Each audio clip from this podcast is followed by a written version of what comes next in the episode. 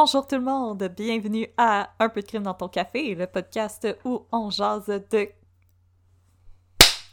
Bonjour tout le monde, bienvenue à Un peu de crime dans ton café, le podcast où on prend un café en jasant de crimes entre amis. Je serai aujourd'hui votre animatrice Audrey et je suis avec ma partner, ma très chère Catherine. Comment ça va? Allô, ça va bien? J'ai hâte de vous raconter mon cas. Oui, parce que les gens l'ont réclamé à grands cris et grâce au power of love, comme Céline Dion disait, Oui. Oui. tu as décidé de livrer la marchandise. Oui, j'allais encore dire comme oh je veux pas spoiler c'est quoi puis là je me suis rappelé que Megan nous a rappelé que c'est écrit dans le nom de l'épisode c'est quoi? C'est la chose dont on parle. Fait que je suis très contente aujourd'hui d'enfin pouvoir vous parler de Raël. Eh oui. voilà, c'est pour ça que je suis de bonne humeur. Oui. Et parlant de Megan, ben, elle aussi, elle avait hâte d'en entendre parler, fait qu'elle a pas pu résister. Elle est venue nous visiter. Megan, elle est avec nous. Comment ça va, très chère Megan? Ça va très bien. J'ai hâte d'entendre parler des. Elohim puis de Raël. là. Ça fait des, fait des mois. Ça fait des mois qu'on en entend parler. Et oui. Ben c'est parce que écoute, c'est tous les problèmes technologiques Ouais. que j'ai eu là, c'est euh, ouf. Moi, je pense Il que fallait que je vous en parle. Moi, je pense que c'est la meilleure campagne de marketing que tu aurais Ouais. jamais pu faire pour cet épisode-là. Ouais. Quand même, hein? Ah ben, non, sérieusement, j'aurais, De créer- j'aurais aimé le faire comme délibérément, tu sais, faire semblant, mais c'était, c'était pas semblant. J'avais vraiment le goût de quand j'ai perdu l'épisode. Il y avait une histoire, puis les émotions, ils étaet vraies. Puis maintenant, Oui! Non, non, voilà. je, je confirme que l'épisode avait disparu Ah! pour vrai, puis c'était comme pas une belle journée pour euh, personne ce jour-là. Ben oui, je vais tout vous expliquer ça. C'est parce que c'était tellement de recherches, là. Puis je vais vous, je, vais vous spécifier pourquoi c'était tellement de recherches. Fait que, ben merci, euh, chers auditoristes, grâce à tout l'amour que vous nous avez donné, vous nous avez Oui. redonné le feu sacré. Et aujourd'hui, tous vos efforts vont être récompensés, parce que Catherine, tu vas nous parler euh, de Raël. Oui, je vais vous parler de Raël. Donc, je suis euh, de retour du haut de mon congé de maternité pour vous raconter enfin à la demande générale l'histoire de Claude Vorillon, aussi appelé Raël, et son groupe sectaire qui s'appelle le Mouvement Raélien International. Ouh! Mais avant de parler d'OVNI et de Petit Man Bonne, on va vous recommander un café. Et le café qu'on vous recommande aujourd'hui, c'est un café qui nous a été recommandé par une auditrice qui nous a écrit sur Facebook. Alors, le café qu'on vous recommande aujourd'hui, c'est un café qui provient de la brûlerie Cambio à Chicoutimi. Et le café en tant que tel, c'est Camping d'automne, parce qu'avec l'été qui commence, c'était- Oh! c'était en saison. Alors, je vous lis la description euh, du café. Ça dit un café riche, onctueux et chaleureux. C'est un mélange d'Afrique, d'Indonésie et d'Amérique. Alors, notre auditrice nous l'a recommandé chaleureusement. Alors, avec les vacances qui commencent et bien entendu, on sait qu'on a des auditoristes en région, on vous recommande le café. Donc, je répète, café camping d'automne par la brûlerie Cambio qui est située à Chicoutimi. Et aussi, avec l'été qui commence et que maintenant on enregistre un petit peu moins d'épisodes à l'avance, les gens qui nous écoutent à l'extérieur de Montréal, gênez-vous pas, recommandez-nous des cafés, écrivez-nous sur Facebook, sur Instagram, envoyez-nous un courriel. Euh, ça nous intéresse quel café il y a à l'extérieur de Montréal, parce que nous, on est à Montréal, mais on aimerait ça savoir. Les gens qui sont pas à Montréal, où est-ce que vous allez chercher votre café? Inspirez-nous, on vous écoute! Moi, bientôt, à peu près dans, dans le temps où est-ce que cet épisode va sortir, là, je vais aller prendre des vacances à Québec avec ma petite famille. Fait que si vous connaissez des torréfacteurs qui sont à Québec, on dit, on salue justement nos auditeurs qui sont là, dont Laurence, qui nous a hébergés Oui. pour un show live. Bon, fait que je vais retourner à Québec. Fait que si vous connaissez des torréfacteurs euh, de la ville de Québec et que vous voulez me recommander des cafés de là, n'hésitez pas à nous écrire vos recommandations, un peu de crime, à gmail.com.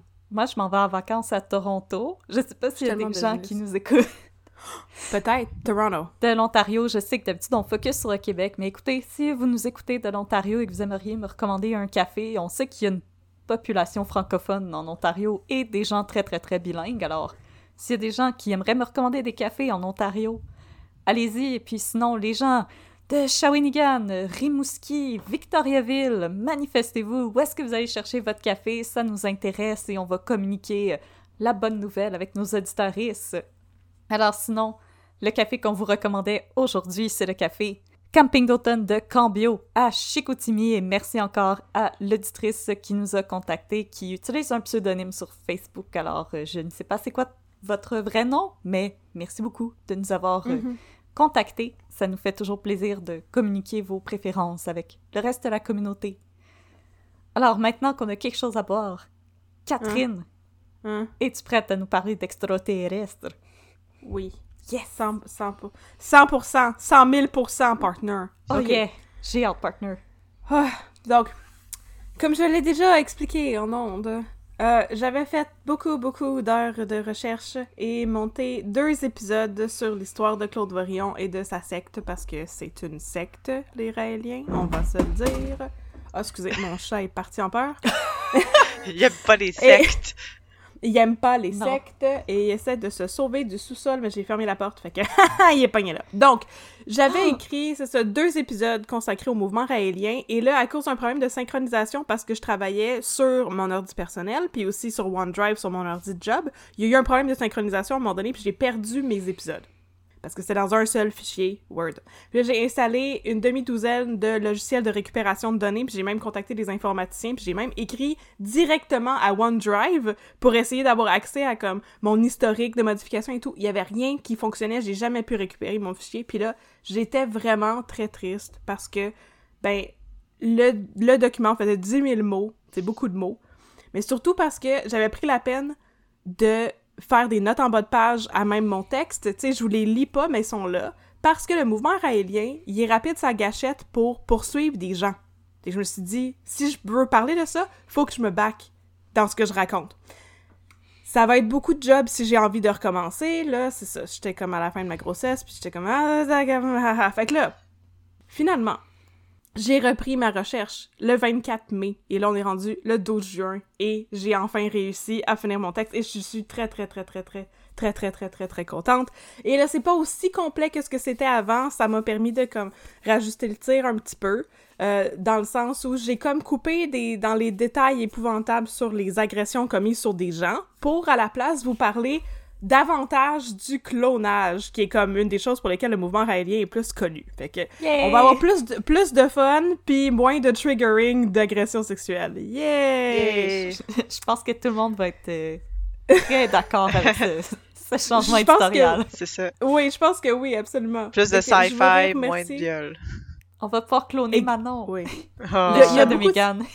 Il y a beaucoup de sci-fi, mais il y a un, un bout qui manque un peu de détails, puis je vous en avais parlé quand je l'écrivais originalement, fait que je vais avoir besoin de votre aide pour, euh, pour euh, justement prêcher la bonne parole des Elohim, mais en tout cas, on va Ça arriver va là être teamwork. Oui, c'est ça. Donc, je vous remercie tout le monde qui s'est manifesté sur nos réseaux sociaux et par courriel pour m'encourager à faire mon maudit épisode sur Raël. Là, finalement, c'est devenu un long épisode qui a à peu près la même longueur que ce que c'était avant. Euh, au lieu de deux, comme ça, gars, vous l'avez tout d'une shot, ça fait assez longtemps que je vous en parle, c'est là. Un je suis double vraiment espresso. touchée que...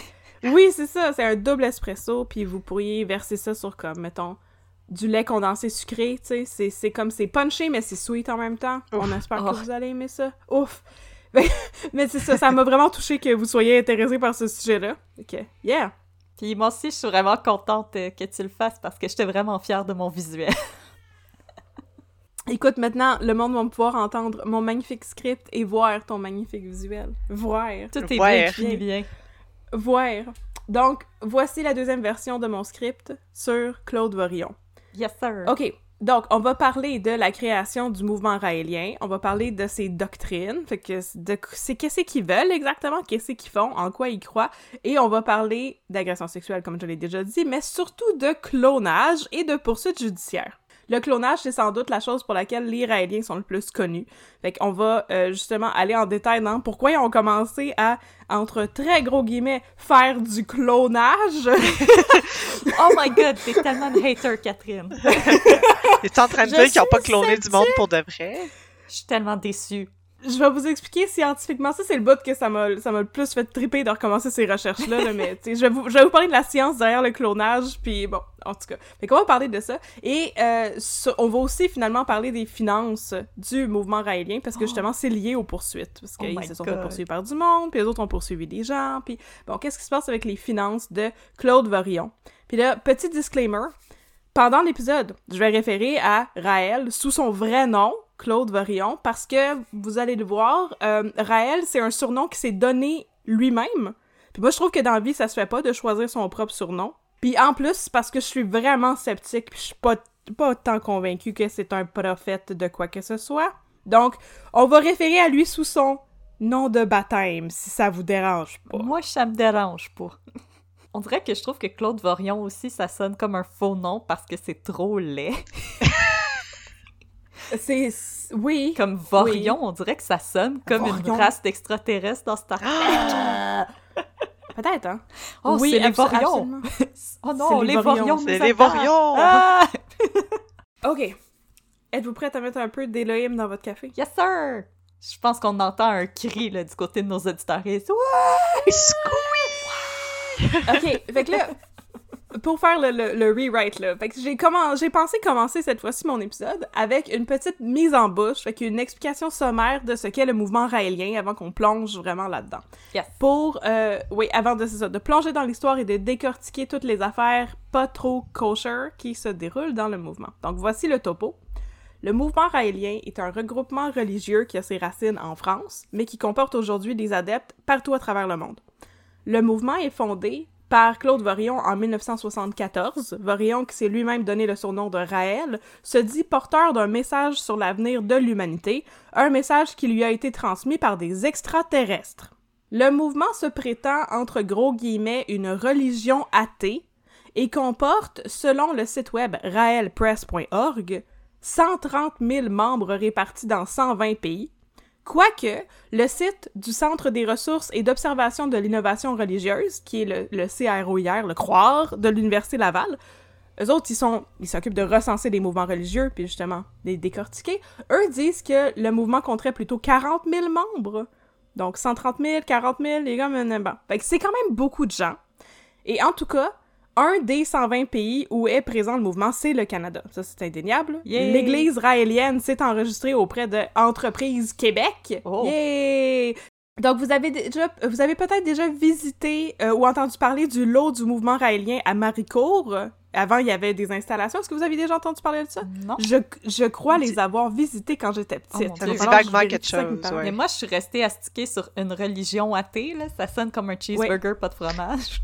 Non, non, non, non, mais tu, vas- tu vas voir, c'est, une religion athée parce que c'est ça, c'est une religion, mais c'est comme basé sur, en gros guillemets, la science, parce que c'est comme un mouvement de science-fiction. Ouais, mais t'as pas besoin de croire en Jésus quand il existe puis il vit sur une autre planète.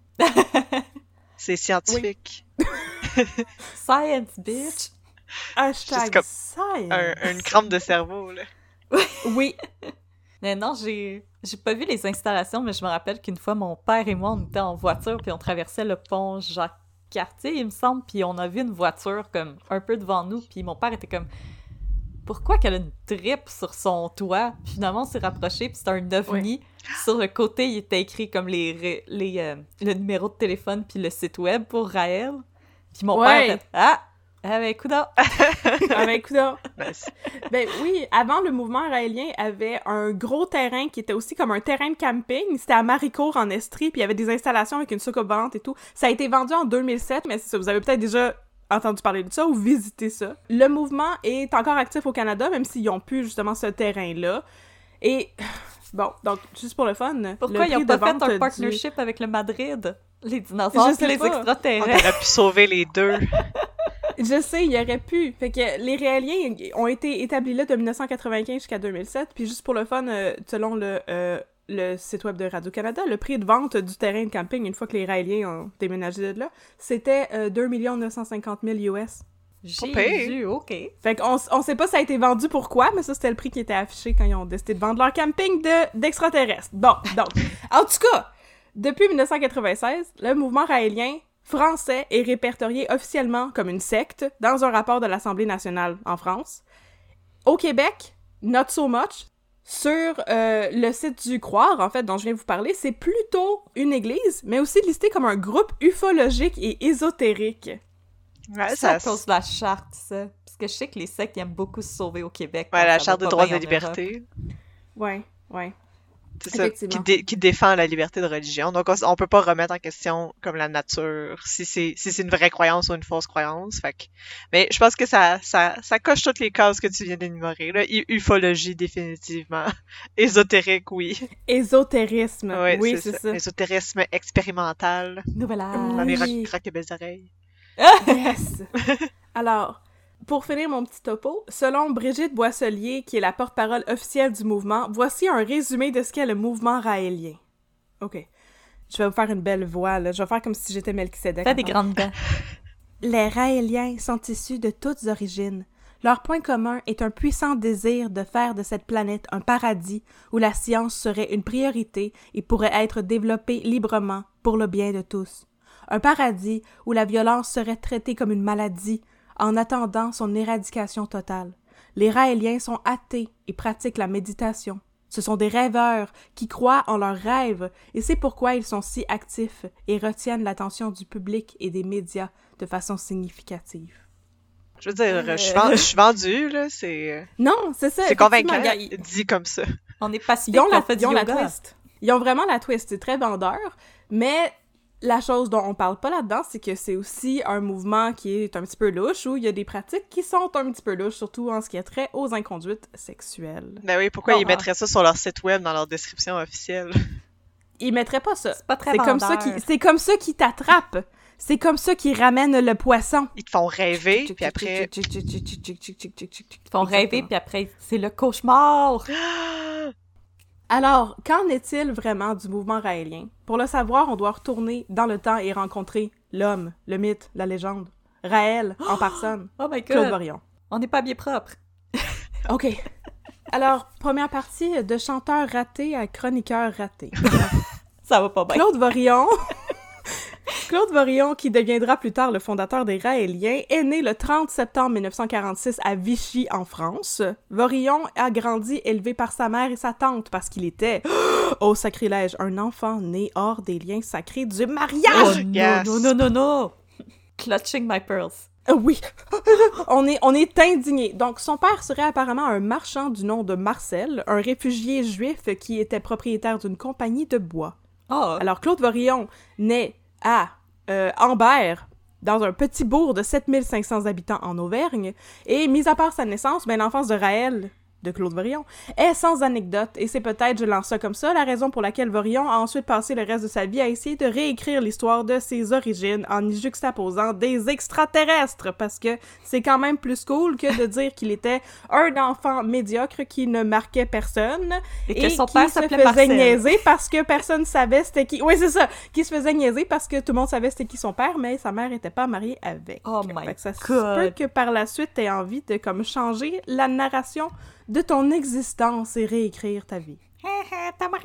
Mais je dis ça de même, c'est mon hypothèse. Donc Varillon était, comme je viens de le dire, apparemment un élève pas mal médiocre dans le sens de euh, moyen. Il y avait pas vraiment de talent qui se distinguait. euh, ça y arrivait de sécher les cours au lycée. Ouais. Oh là là. Mais il y avait une discipline dans laquelle il se distinguait du lot, et c'était la guitare. Alors, à 16 Oh. Il a fait de l'autostop jusqu'à Paris dans l'espoir de devenir un grand chanteur. Ils vivaient la bohème. Oh, il était that Oui! guy. Mais en fait, il vivait pas la bohème parce que lui, il aurait vécu dans une toune de Jacques Brel. Parce qu'apparemment, Ah. à l'époque, Varillon ressemblait à un wannabe Jacques Brel et euh, il avait supposément du talent et une voix d'or. Ben, je dis ça supposément, c'est une on peut grosse entendre ses tunes, je suis comme pas bonne pour juger de ces affaires-là. Fait que, il a entamé une carrière de chanteur sous le nom de scène Claude Seller. Et c'est après quelques années de ce qu'un article a appelé des vaches enragées, mais qui devaient être des vaches maigres. Moi, j'ai jamais entendu ça. Fait qu'après plusieurs années de vaches maigres, bon, Ouais. euh, Claude est découvert par un impresario du nom de Lucien Maurice. Il enregistre, il enregistre, pardon, six disques avec Maurice, qui fait rayonner la carrière de T. Claude, jusqu'au suicide de Lucien Maurice en 1970. oh non. Et ensuite, Claude Seller n'a pas réussi à retrouver un autre impresario pour sa belle carrière de chanson. Alors, sa carrière Maudit. musicale s'est arrêtée là. Fait que là, on pourrait mettre ici euh, un extrait d'une de ses chansons. Il y a une chanson qui s'appelle Sacré sale gueule. Oui, que tu Et fait écouter. oui, c'est ça. Que je vais, je vais essayer d'en mettre un extrait quand je vais monter euh, l'épisode. Fait qu'on va mettre ça ici.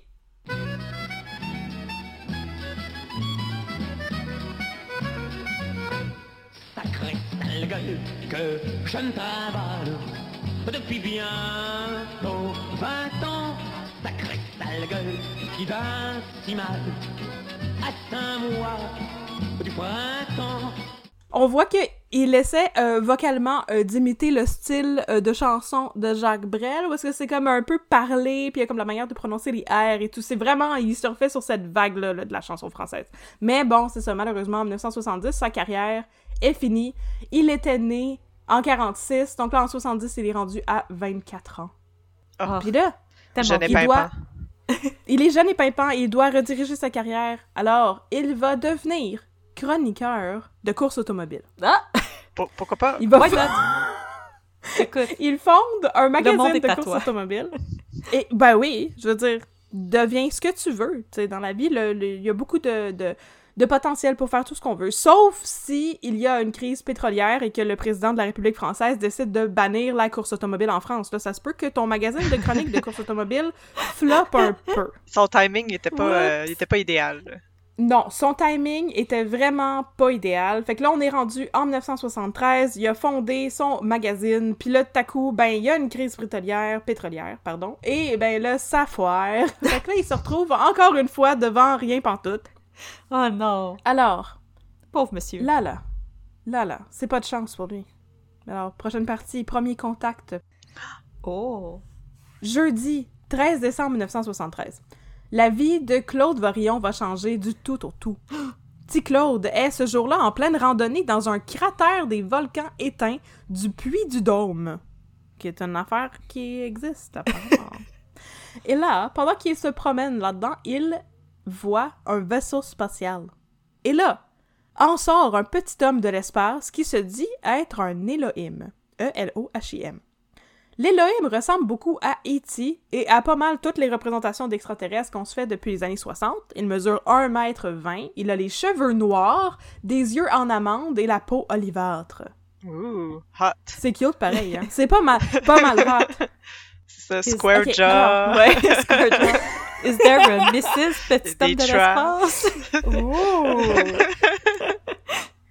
Alors, quand il rencontre Claude Vorillon, l'Elohim lui fait une déclaration. Il lui dit, et je cite, ça, ça vient du site de Raël, On sait que c'est legit. Déclaration des Elohim, il dit Nous sommes ceux qui ont créé la, la vie sur Terre. Il me semble que je devrais faire une. Nous sommes ceux qui ont créé la vie sur Terre.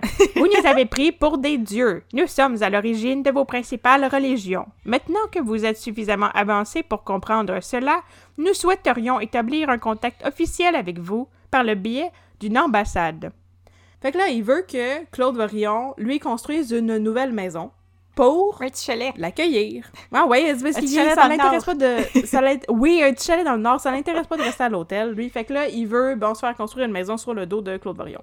Tout ça, ça puise, ça puise exactement dans tout le mythe des, euh, Ouais. des Ancient Aliens, là, que c'est comme, c'était la folie à, à cette époque-là, justement, là, tout le monde en parlait, là. Parce que je pense que Chariots of the Gods était sorti en même temps. Ouais. C'est, c'est la même histoire, là, c'est juste. Ah ben coudon, est-ce que t'es en train de dire que peut-être que Claude Varillon aurait comme surfé sur une vague de popularité des extraterrestres? Parce que c'est exactement là que je m'en vais avec Oh my mon God. script. How dare you? The audacity! Chariots of the Gods de Eric von Daniken. Il est sorti en 1968, fait que c'était, c'était hot à ce moment-là, là. Oh my god, t'es en train de le traiter de plagieur. T'as pas d'allure. Non, je dis que c'est, c'est inspiré de, Non, non, de l'imaginaire de son époque. Il, il a bâti sur la base déjà établie du mythe des extraterrestres. Bon, donc Mhm. Claude Varillon va immédiatement fonder son groupe d'adeptes parce qu'il a été comme justement complètement converti par la bonne parole des Elohim. Oui, je suis convaincue. Vendu! Fait que là, c'est ça. Vendu, tu sais. On va se rappeler qu'il est alors un chanteur raté et un chroniqueur automobile raté, puis que là, il a maintenant une femme qui s'appelle Christine et deux enfants à sa charge. Faut les nourrir, ces enfants-là. là. Ouais, l'argent, ça pousse pas dans les arbres. L'inflation. Ouais, c'est ça, exactement. L'inflation, même à l'époque, il y avait de l'inflation. Et on pourrait hasarder que tous les moyens sont bons pour faire un petit peu de cash. Fait que là, il va fonder son groupe d'adeptes parce que, ben, s'il y a une chose dont Claude Varillon ne manque pas, c'est bien du charisme. Oh, Donc apparemment, il est très charismatique, très convaincant. Et Aussi, il faut préciser, justement, comme Megan l'a dit, que cette première visite des Elohim coïncide avec une vague de popularité pour les histoires d'extraterrestres, d'ovnis et d'enlèvements d'extraterrestres. À l'époque, il y a beaucoup de gens qui disent avoir rencontré des, des aliens et avoir vu des ovnis tant en France qu'ailleurs dans le monde, surtout aux États-Unis, comme les histoires de Betty et Barney Hill et l'enlèvement de Travis Walton. C'est juste un hasard. Serendipity. Mais c'est un hasard, sauf que euh, 11 jours avant que Claude Vorion rencontre les Elohim dans le cratère du volcan, il y a un spécial sur les rencontres d'extraterrestres qui a joué à la télé française selon le documentaire euh, Secret d'actualité. Je suis sûre est-ce que c'est juste une un hasard? coïncidence? C'est juste une coïncidence. Fais. Moi, je fais confiance à Claude euh, Vorion. On peut pas Oui, prouver bon. que Claude Varion a regardé le documentaire. Ouais, hein? Non. Hein? Hein? On, on, on peut pas, on dit pas ça non plus. En tout cas, Mais il était, ben, Mais- il était peut-être un grand fan de la soupe aux choux. Je sais pas si vous avez déjà vu ce film-là, ce film français, là, où il y a Non. deux messieurs qui pètent tellement Oui. fort qu'ils attirent les extraterrestres. Oui! C'est un film de Louis de Funès, hein? Oui, c'est ça. ah, Peut-être que c'était ça. C'était ça, son inspiration Ouais. principale. ça se peut que ce soit Moi, ça son c'est inspiration ça. principale. Ouais, moi aussi, je vote pour Louis de Funès. Ravi Jacob. Alors, au début, les choses évoluent lentement. Claude Varion réussit à recruter des membres pour son mouvement raélien, qui s'appelle alors le MADEC, le mouvement d'accueil des Elohim créateurs de l'humanité. Et tout va exploser en termes de popularité lorsque Varillon va jouer de ses contacts dans le milieu de les médias, ses contacts résiduels de sa carrière de wannabe Jacques Brel, et faire un passage à l'émission de télévision de Jacques Chancel, qui s'appelle Le Grand Échiquier. C'était une émission de variété qui était très, très populaire à l'époque, où justement Jacques c'était le Chancel Tout le monde en parle de l'époque. Oui, c'est ça, exactement. Mais c'est tout le monde en parle euh, une personne à la fois. Fait que là, bon, il, il- il va là-bas, puis là, il parle de son mouvement. Il apparaît le 13 mars 1974. Puis là, à ce moment-là, il a encore tous ses cheveux et même pas de petites toques sur le top de sa tête. Et il parle du message de paix et d'amour et de non-violence et d'espoir et de sexe, de libération sexuelle. Ah, On va revenir à ça Parce plus tard. Les course, Elohim. les vieux messieurs dégueulasses veulent toujours qu'on se libère sexuellement, mesdames. Mais oui, mais il connaissait son public aussi. C'est les années 70. Ouais. Oui. Il est pas tweet. Ça, c'est bien. C'est pas un imbécile, Claude Varion. Loin de là. Donc, il va parler de tout ça. Et il dit que dans les euh, jours suivant son passage à l'émission de Jacques Chancel, il a reçu des milliers de lettres de gens qui disaient J'ai toujours su qu'il y avait de la vie. Ailleurs que sur la Terre, comment je peux faire pour joindre votre mouvement? Fait que c'est ça, à l'époque, les gens qui joignent le mouvement sont pour la plupart du monde qui s'intéressent à l'ufologie et qui croient à la possibilité de l'existence de vie extraterrestre dans l'univers. Fait que là, ils viennent de se faire confirmer ça par, euh, par, par Claude Varillon. Donc, ils sont intéressés à faire sa rencontre. Fait que là, Claude Varillon partage son message et pour le répandre encore plus, parce que la TV, c'est pas tout, OK? Il y a aussi les livres qui existent. Alors, Claude Varillon va écrire un premier livre qui s'appelle Le livre qui dit la vérité, Oh! OK. dans lequel... Le livre Rien qui de dit la vérité, c'est euh, c'est le livre qui a servi pour écrire le scénario de toute la vérité. C'est ça. Oui, Mais c'est pas juste du tout de dire Ah, mais dans mon livre, il dit la vérité, là, je vous le jure. mais pour vrai, c'est... Regarde, c'est très vendeur. Parce que le sequel, c'est le livre qui dit pas de mensonge? Non. Le sequel s'appelle L'homme qui apporte la lumière. Ah. Je l'ai pour vrai. Fait qu'il a écrit deux livres. Le premier, c'est le livre qui dit la vérité, dans lequel il partage l'histoire des Elohim et euh, le message des Elohim, dont je vais vous parler dans une seconde. Et ensuite, il va publier L'homme qui apporte la lumière ou Le messager. Suite à une deuxième visite des Elohim. Mais là, avant de vous raconter la deuxième visite, je vais vous parler du message, tu sais, parce que c'est quoi l'estifie de message des Elohim? Ouais. Qu'est-ce qu'ils veulent? Qu'est-ce que c'est? Ouais. Hein? C'est quoi la vérité? Ouais? C'est quoi la vérité? Quoi? OK, fait que là, selon le site du Croire, encore une fois, la- voici la mission du mouvement raélien. D'abord, diffuser le message des Elohim. Les Elohim seraient des extraterrestres qui sont 25 000 ans en avance sur nous technologiquement et qui se sont amusés à créer des petites créatures en laboratoire et bim bam badaboum, l'humain est né. Wow. OK? fait que ça, c'est comme la première vérité qu'il faut que tout le monde sache. Deuxième vérité qu'il faut que tout le monde sache. Les Elohim sont capables de voir l'avenir et ils ont fait une prédiction puis ils ont dit que l'humanité va être détruite par une guerre nucléaire mondiale, qui est aussi comme une thématique euh, Ouais, assez euh, populaire dans les années 70, on va s'entendre. On dit ça de même, on dit ça de même. Ensuite, certains êtres vont être sauvés par les Elohim, comme le monde dans le mouvement raélien, tu sais, Mhm. et ils vont recevoir des informations et des connaissances qui vont leur permettre d'atteindre l'âge d'or, durant lequel la science va être au service de l'humanité, plutôt Ah. qu'à être son ennemi. Ok, fait que c'est comme les mormons français athées. Oui. Ok. Scientifique. Ben non, sci-fi. Sci-fi, c'est ça. Les mormons, Sci-fi sci-fi. mormon. C'est ça, au lieu que ce soit Mormons, Dieu qui, qui détruise le monde, c'est la guerre nucléaire. Puis Oui. les gens qui vont être sauvés, c'est les, croyants dans les Élohim, dans les Élohim, les Raéliens. Oui, c'est ça. Puis la manière d'être sauvé, ben c'est à travers comme la technologie. Puis là, ils vont, l'humanité va pouvoir renaître dans une société qui est basée sur comme la non-violence et tout. Donc, Cool. il y, a des- il y a des belles, il y a des belles affaires là-dedans. Bon. En d'autres mots, ils veulent fonder une société qui est adaptée au futur et basée sur un système qui s'appelle la géniocratie. Je vais, je vais vous spécifier ça un petit peu plus tard. C'est ça leur système de croyance. Et sur le développement technologique, ainsi que sur des valeurs de, des valeurs, des valeurs d'amour, de paix, d'individualité et de plaisir.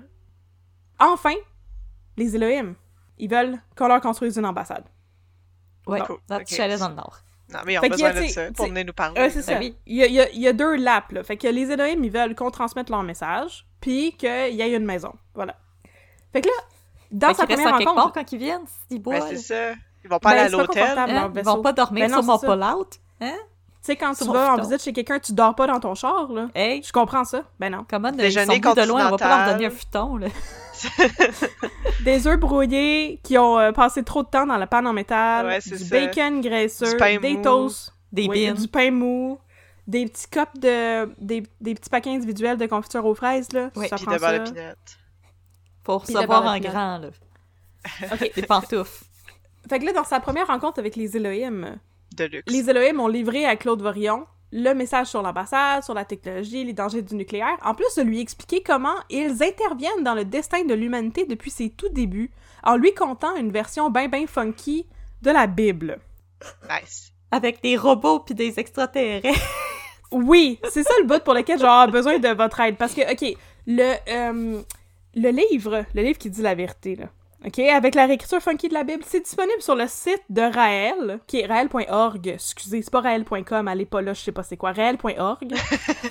On va aller acheter, là. vous pouvez aller... On va acheter non, non, le domaine. Non, non, non, on va aller Oui. acheter raël.com puis on va faire quelque chose avec. Yes! Faites ça. Fait que sur raël.org, vous pouvez aller lire le livre avec la réécriture de la Bible. Euh, c'est vraiment long, puis je m'étais toute tapé ça la première fois, puis là, ça me tentait pas de me le retaper Ah, au complet, fait que j'ai comme... Ouais, fait que là, si j'oublie des bouts que je vous avais comptés, vous me le rappellerez. Bon, fait que là... OK, first off, il disait, les Elohim, OK, qu'ils ont créé l'humanité. Fait que les autres sont comme... Au début, ça commence, c'est comme la Genèse. Fait qu'ils sont comme Dieu dans la Bible, puis là, au début, ils ont créé telle affaire, puis ils ont créé telle autre affaire. Puis là, après ça, ben, euh, ils ont créé euh, les hommes parce qu'ils étaient bored. Puis il y avait comme ben de la technologie, puis ils développaient des choses. Fait que ils ont développé les animaux, puis tout ça. Puis là, éventuellement, ben, ils étaient comme, oh mon dieu, mais qu'est-ce que c'est ça? On pourrait faire quelque chose qui est comme à notre image, mais en même temps moins cool que nous. Fait que comme plus grand, puis moins intelligent. Puis c'est ça qu'ils ont, c'est comme ça qu'ils ont créé l'humanité. Bon. Les Elohim disent que, en fait, Elohim, ça a été mal traduit par le terme Dieu dans les versions de la Bible que nous on a, mais en fait, ça voudrait dire ceux qui viennent du ciel en hébreu. C'est ça que Claude Varion il a écrit dans son livre. Mais l'extraterrestre, il l'a dit, ils nous ont créé moins intelligents. C'est normal qu'on ait mal compris. Hein? Oui, effectivement. Écoute. C'est parce que que le, là, le L en hébreu, E-L, c'est c'est comme, c'est...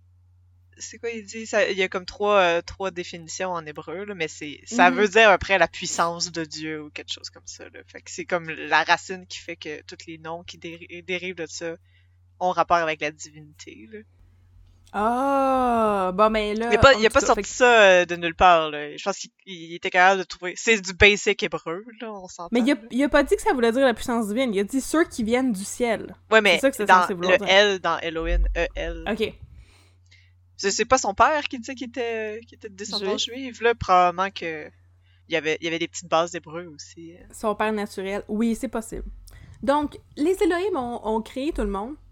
Et là, l'affaire qui est importante, c'est que nul ne peut se prétendre au-delà des Elohim en termes de connaissances. ok? Bon, fait que là, on, on intègre ça là-dedans. Fait qu'il y a comme toutes les connaissances des Elohim, puis c'est un petit peu comme la pomme dans la Genèse, et puis le serpent, puis tout ça. Puis il y a certains humains qui se sont rebellés contre les Elohim parce qu'ils leur en voulaient de les garder dans l'obscurité, tu sais. Comme Adam et Ève, qui auraient ensuite été boutés par les Elohim du Jardin d'Éden. Fait que là, après ça, dans le livre qui dit la vérité, il raconte plein d'autres épisodes de, euh, du, euh, de l'Ancien Testament, mais il y a tout le temps une twist de science-fiction. Par exemple, Nice. Noé, Surprise Noé robot! est contacté. C'est là, c'est c'est Surprise euh, navette spatiale, là. Surprise fusée la plupart du temps. Fait que Noé, il est contacté par les Elohim quand il va y avoir le déluge. Puis là, au lieu d'un- d'un d'un gros bateau qui est, euh, qui est l'Arche d'Alliance, là, The Ark of the Covenant, là, comme dans Indiana Jones, mais aussi dans la Bible. Moi, je, moi, je- j'ai écouté. Je ne Je suis pas, je écouté plus je ne suis pas catholique. Oui, que t'as lu la je vous l'ai Bible. déjà dit. Effectivement. Donc, Noé est sauvé en fusée avec euh, tous les animaux, là. Ensuite, Je veux, Ben, je a- veux ça au cinéma, là. ce serait beau pareil, hein. Ce serait quand même le fun. En tout cas, veulent le remettre, Il a tellement manqué son de- cool avec son film sur Noé, avec Christian Bale. Ouais, je sais. Effectivement. Come on! Il aurait, il aurait clairement dû lire le livre qui dit la vérité. Il est aussi disponible en anglais, il n'y a pas d'excuse. Ah. Fait que là, ensuite, il y a l'histoire de Sodome et Gomorre, les villes qui ont été détruites parce que, tu sais, il y avait le péché là-bas. Bon, mais dans l'histoire des Elohim, ils sont détruites par une bombe atomique. Et euh, le, le- la personne de Job est sauvée par, euh, justement, les Elohim qui lui donnent une fusée, encore une fois, pour se sauver de Sodome et Gomorre. Yes, sir. La tour de Babel était une fusée construite par les hommes Je sens une en l'honneur des Elohim. là. Oui. Bottle Rockets! Samson, lui, était un télépathe qui s'est fait ôter ses pouvoirs de télépathie quand il s'est fait couper ses cheveux. OK? Fait que c'est Puis toutes les mettre dans une fusée. Puis mettre dans une fusée. Puis Jésus, finalement, serait comme un clone. Puis comme toutes les prophètes auraient été, c'est comme Moïse, Mahomet, auraient tous été créés par clonage. Puis la voilà. croix, c'était une fusée.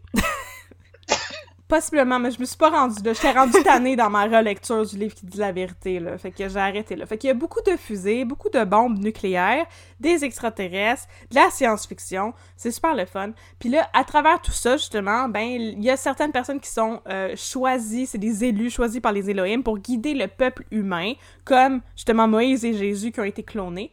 Et Jésus, drôlement, Jésus serait le demi-frère de Raël. Ah! Ça tombe-tu bien, rien qu'un peu? Alors, c'est là que Raël commence à réécrire l'histoire de sa vie. Donc, au lieu d'être né d'un père qui n'était pas marié avec sa mère et d'être donc un enfant naturel Hey, d'un immigrant juif, il est maintenant le euh, frère cloné de Jésus lui-même. Et c'est...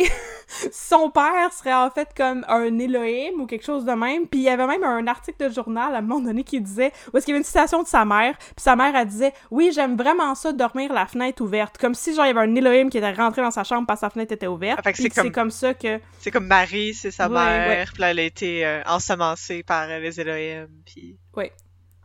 Cool.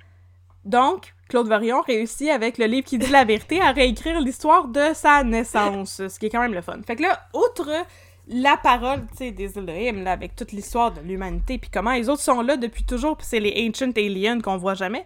OK. Maintenant, je vais vous parler des autres doctrines. Une autre des doctrines du mouvement raélien, c'est la géniocratie que j'ai mentionnée tantôt. OK, fait que le mouvement veut créer une société adaptée au futur qui est basée sur la géniocratie. La géniocratie, c'est censé être un système politique où les, les seules personnes qui sont éligibles à un poste public sont des individus qui ont un quotient intellectuel supérieur de 50% à la moyenne et ces gens-là peuvent seulement être élus par des gens qui ont un coefficient intellectuel supérieur à 10% à la moyenne. Ok, fait que c'est, c'est, c'est de là, là que les sapiosexuels viennent. là. Ouais. De- les sapiosexuels, il y aurait leur place dans le mouvement raélien, effectivement. Il y a pas beaucoup de nos politiciens qui se rendraient là. Donc- Pas controversé!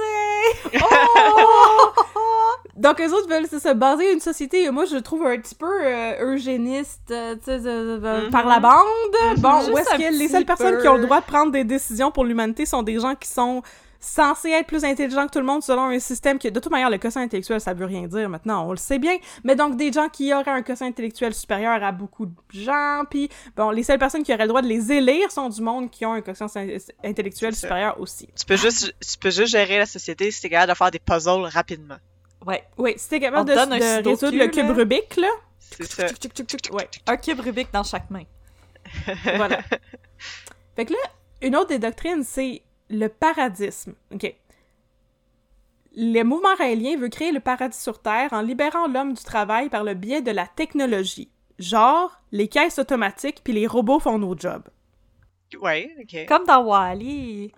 Selon Comme Claude. Vorillon, qui aime beaucoup ça, ben on sait pas s'il aime beaucoup ça, mais par hasard, selon Claude Vorillon, tu sais, qui semble, je veux dire des choses pour pas me faire poursuivre, qui semble dire des affaires qui tombent à point dans comme l'actualité. Bon, en 2009, il a dit que ben le paradisme c'était la réponse à la crise économique. Ah! Mais ça tombe. Est-ce que c'est le genre de choses que tu dis pour te ramasser dans les journaux? Peut-être. Peut-être. Bon. Ah, tu peux Ok. le croire aussi. Euh, Oui, oui, oui, oui. C'est ça, là. Tu peux croire à- à- au fait que ton, ton idéologie que tu suis depuis 1974 euh, Oui. va tout régler les problèmes. Toutes. Oui. C'est très possible. les problèmes. C'est pas à nous juger ça. Il n'y a plus de problème. Une autre chose, t'es tellement, t'es tellement la voix de la raison, Megan. Oui. Moi, j'arrive avec mes gros sabots de scepticisme, là, puis toi, tu, tu me remets dans le droit chemin. Donc, une autre chose euh, à J'essaie laquelle j'essaie de faire en sorte que tu te fasses pas poursuivre. Oui, je sais. Je vais tourner dedans un peu. Megan, c'est Une autre chose à laquelle il croit, c'est... Oui, exactement. Une autre chose à laquelle il croit, c'est l'humanitarisme. Donc, c'est un système politique, tu sais, c'est... Bon, en a- on a déjà la géniocratie, mais c'est un, un autre système politique, ça rime au premier, j'imagine, puis qui abolit la propriété privée sans verser dans le communisme. L'idée, c'est de donner une chance égale à tout le monde et se- de se détourner du capitalisme. Donc, on peut voir pourquoi, justement, il y a du monde qui sont attirés par ça. Il y a quand même des, idées qui peuvent être intéressantes derrière le mouvement raélien. Ils veulent aussi, euh, le mouvement raélien, créer un gouvernement mondial. C'est aussi une autre idée qui, qui aurait du bon sens. Là. Fait qu'un gouvernement mondial A New World New Order. World Order. Avec le New Language Order pour unir l'humanité, une nouvelle monnaie pour unir l'humanité, puis des Le nouveaux toutes pour unir l'humanité. Ok, ça, ça Oui. commence à devenir un peu dystopique, là. Ouais. comme, euh, Tout le monde s'habille je- pareil, puis... euh, Oui, mais c'est une religion athée qui verse dans la science-fiction et Ouais, dans mais la là, on dystopie. s'en va vraiment vers Brave New World de Oui, Ouais, c'est ça. J'aime pas Juste- ça. Juste les gens Hmm. vraiment smart. Là, on va Ouais. commencer à cloner le monde, comme dans Brave New World, pour les rendre vraiment smart. Ouais, c'est ça. On va garder une gang de cornets pour faire la job qu'on n'a pas le goût de faire. C'est ça, ceux que les Ouais. robots peuvent pas faire, fait que les autres vont la faire. Ah, c'est vrai que j'avoue que maintenant que tu le mentionnes, que ça a pas mal le cœur à part. Mais bon, pour finir, la dernière chose à laquelle il croit vraiment fermement, là, qui est ben ben ben importante, là, c'est l'importance de la libération sexuelle.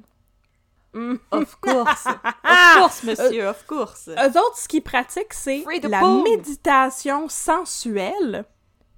Bon, sur le site de raël.org, il y a un e-book gratuit consacré au sujet que je n'ai pas lu parce qu'il y a toujours bien des limites. J'ai d'autres choses à faire. Ok, mais le- voici le résumé. Non, mais j'avais peur un peu de lire ça, mais voici le résumé. C'est pas comme un Ça Kama vient Sutra de science-fiction. C'est comme quasiment ça. Ça dit les Ugh. êtres humains sont liés par, les ré- par leurs récepteurs, les sens, à l'infini qui nous entoure et nous compose tous. En développant notre sensualité, nous pouvons chacun développer la capacité de se sentir connecté à l'infini, à sentir l'infini en nous. Ça, ça sonne comme quelque chose qu'un gars complètement batté te dit pendant un party à l'UQAM. Ah, Ouais, mais ah, mais ça attends, sonne aussi la comme- description est pas terminée. Ce que la méditation pleine conscience est, là. De Ouais. juste comme te connecter au monde sensoriellement. Oui, mais attends, attends, attends, attends. Suite de la description. La méditation sensuelle est le manuel d'instruction qui nous est donné pour apprendre à maîtriser les possibilités d'harmonisation dans notre cerveau. Ce manuel nous a été remis par ceux qui sont mieux placés pour le savoir, ceux-là même qui ont conçu l'être humain, voulant dire les Elohim, C'est le manuel d'instruction. Nous permettant de déprogrammer les inhibitions judéo-chrétiennes de la culpabilité tout en ne tombant pas dans les mysticismes éthérés des enseignements orientaux. Hey, big if true. La méditation sensuelle permet à une personne de découvrir son propre corps. Juste- il Et- veut juste faire, il veut juste faire du tantra sans dire que c'est du Ouais. tantra. Oui, non, non, mais non, c'est- c'est moi qui l'ai inventé. C'est mon invention. Non, il- il appelle les ça, il appelle Elohim ça qui du mysticisme éthéré. C'est ça, il est pas, il est pas pantoute d'accord avec, le, avec les enseignements orientaux. Non, Mais la méditation, c'est oriental. De quoi tu parles? non. Non, ça vient des Elohim, Audrey. oui, ça vient des Elohim. C'est de l'appropriation culturelle. Ça vient d'ailleurs dans l'univers, ça vient pas de... ça vient pas pantoute de l'Asie. Non. Donc, Non, chut, non. Le, le guide. Le guide permet notamment d'apprendre à utiliser son corps pour profiter des sons, des couleurs, des odeurs, des goûts, des caresses et surtout d'une sexualité qui se ressent avec tous les sens. Mais c'est parce que ça aussi, c'est dans Brave New World. là. Il a juste plagié Brave New World. Mais j'aime ça, c'est comme un, cours express de comme toutes les tropes de science-fiction que tu peux avoir. Là. On a commencé avec les, les fusées, là on est dans la dystopie, avec l'eugénisme. Bientôt on va être dans 1984. C'est du gros Hmm, plagiat je suis pas- de je suis pas tout, sûre. là. Je suis pas sûre qu'on se rend en 1984, mais pour, pour finir le, le résumé du livre, écoute, il y a une promesse incroyable qui nous donne envie de cliquer sur « Je télécharge le e-book gratuit ». Ainsi, nous pouvons chacun faire l'expérience de l'orgasme cosmique, infini et absolu, qui illumine le mental en reliant celui qui l'atteint à l'infini. Vendu, mais ça dans le Vendu. panier. C'est déjà, je suis déjà en train de le lire sur mon iPad, je vous écoute même plus. Check out. Où est-ce que je rentre mes informations de carte de crédit? Donc, je vous laisse imaginer qu'avec des préceptes comme ça, ben, le mouvement raélien a recruté ben, ben, ben du monde pendant les années 70. Ben, qui, qui dirait non à avoir l'orgasme cosmique? Hein? Qui, peut dirait pas avoir d'orgasme? Hein? Hum, hum? Hein? Hein? Hein? Mais là, l'affaire, c'est que t'as pas juste besoin de, de lire. t'sais. En fait, si t'es pas capable de lire, si t'es pas capable de lire, premièrement, tu- je pense que le mouvement raélien ne veut pas de toi. Non. Mais en tout cas, Va-t'en. si t'es pas capable de lire le livre sur la libération sexuelle, sur, euh, pardon, la méditation sensuelle et l'orgasme cosmique, tu peux aussi participer à des conférences sur l'éveil sexuel, ok? Ça, il y, en, y en avait ici, il y en avait partout en Réveille France et ton poon! Dans les conférences de l'éveil sexuel, tu réveilles pas ton poum. Ce que tu fais, c'est que tu fais de la méditation habillé ou non avec plein d'autres mondes autour de toi et tu es invité à apprivoiser ta nudité en sentant et en léchant différentes parties de ton corps pour mieux comme voir qu'est-ce que ça goûte puis qu'est-ce que ça sent puis comme ouvrir tes sens. Hum. Check, please! En principe, c'est bien je vais prendre le livre. Ouais, tu veux préférer le livre? Ouais, je préfère le livre. ouais, Ah, un mais peu mal à l'aise. Le livre, c'est moins dangereux parce que, comme on, comme on peut l'imaginer, ça peut laisser place des, des, des idées comme ça à des pratiques pas mal problématiques. Alors, trigger Oh warning, c'est maintenant que je vais vous parler de d'abus sexuels. Ça va durer quelques minutes seulement. T'es tellement plate. Of course, fallait que tout soit scrappé. Ouais, Je ça. sais, il fallait Oh que my je- God. mais ça va, je, je vais vous le scraper super vite. Puis après ça, on va parler de clonage. Ah, yeah! Ok. C'est le treat Alors, après le. c'est le bout treat pas le après. fun. Alors, prochaine partie, des inconduites sexuelles et des hommes. Il existe, dans le mouvement raélien, une secte dans une secte. C'est une belle mise en abîme. En effet, il existe dans l'ordre religieux du mouvement raélien un autre ordre religieux qui s'appelle l'ordre des anges de Raël. Le principe, c'est que Vorillon dit qu'il doit recruter les plus belles terriennes pour les mettre au profit des créateurs, donc des Elohim, pour mettre au profit des créateurs leur beauté intérieure et extérieure lorsque les Elohim vont finir par venir vivre dans leur belle ambassade qui n'existe toujours pas. Donc, en attendant que les créateurs arrivent dans leur ambassade qui n'a pas encore été construite, Ils ont jamais mais les construit- Ah, anges... Non, elle n'a pas, pas encore été construite. À Donc, cette époque. Il est un pimp intergalactique. oui, mais c'est ça, en attendant, les anges peuvent pratiquer leur prouesse sexuelle sur Claude Vorillon lui-même. Euh, Ces femmes constituent un véritable harem qui suit Raël partout. Mais là, tu sais, qu'est-ce que vous devez faire pour rentrer dans ce harem-là? Je vous entends me demander ça, mesdames, parce que Ben oui, il là, n'est pas intéressé par les messieurs, stylo, là. Les personnes non-binaires non plus, sans doute, n'intéressent pas euh, Claude Vorillon, je ne sais pas. Mais en tout cas, il s'est précisé que c'est pour les femmes. Donc, on peut pas juste laisser rentrer n'importe quelle guidoune qu'on ramasse dans le parking d'une épicerie, Oh OK, my dans God! harem. Oh, non, non, non! How dare.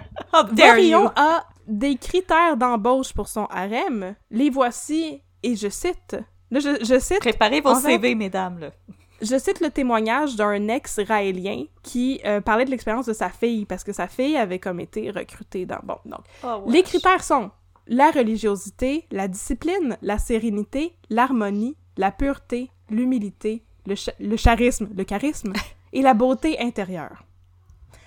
Mais la beauté extérieure, elle est importante aussi, bien entendu, parce qu'elle reflète la beauté intérieure, tu sais. Fait que ça prend tous ces critères-là pour euh, rentrer dans le harem.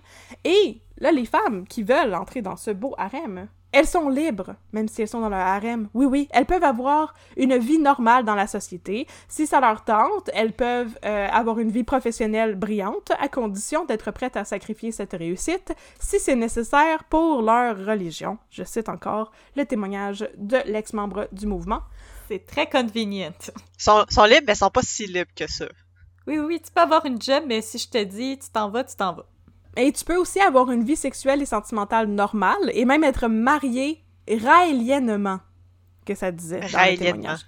Donc, tu peux possiblement être marié avec un autre membre du mouvement raélien, mais l'affaire, c'est que, effectivement, euh, à partir du moment où que Claude Vorillon te dit, ben, il faudrait que tu quittes ton conjoint pour venir exclusivement avec moi parce qu'il faut que tu, faut que tu pratiques tes skills, là, Parce que les Oh. s'en viennent, là. les Elohim s'en viennent, ben là, t'es obligé de le faire.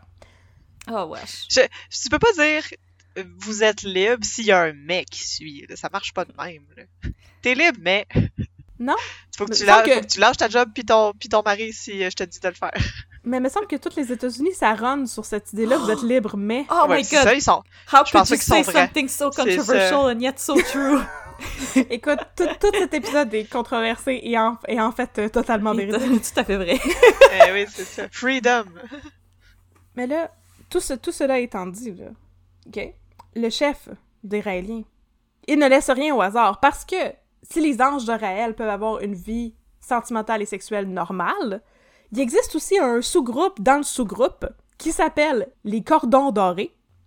Et Ew. ça, c'est un groupe qui, elle, se consacre exclusivement à Claude Vorion. OK. Il, Euh. il y a son harem en général où les femmes sont libres, mais, concubines. mais il y a aussi son harem plus select où les femmes ne sont pas libres, pas de mais. Ah, OK. Fait que des Au concubines. moins, il essaie. Au moins, il ment pas pour ça, là. Et à travers euh, tout ça, il y a une autre sous-classe encore plus dégueulasse. Là, c'est le moment où on ferme ses oreilles. Ça s'appelle les chérubins. C'est des petites filles Non! de 8, 9, 10 Non! ans qui se, qui se préservent Oh. et se gardent pour Claude Vorion.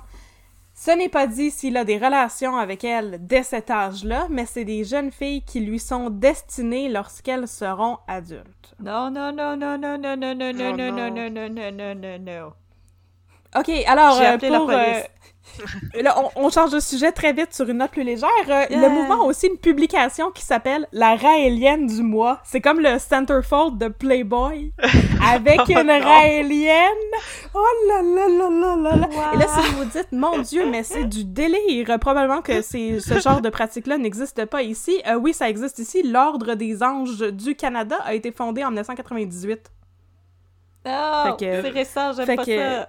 Il Ben là, existe un récent. Ça harem de quand Claude même, euh, Vorion. ça fait quand même 34 ans. Euh, oui, on 24 ans.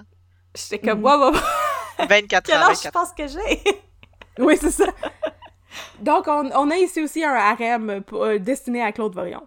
Yay! OK. Alors, outre ce délire complètement délirant du harem et de la raélienne du mois, il y a beaucoup, beaucoup, beaucoup d'allégations euh, d'inconduite sexuelle qui ont été faites par rapport à différents membres du mouvement raélien. Attends, je vais mettre ma face surprise. Wow. Vas-y.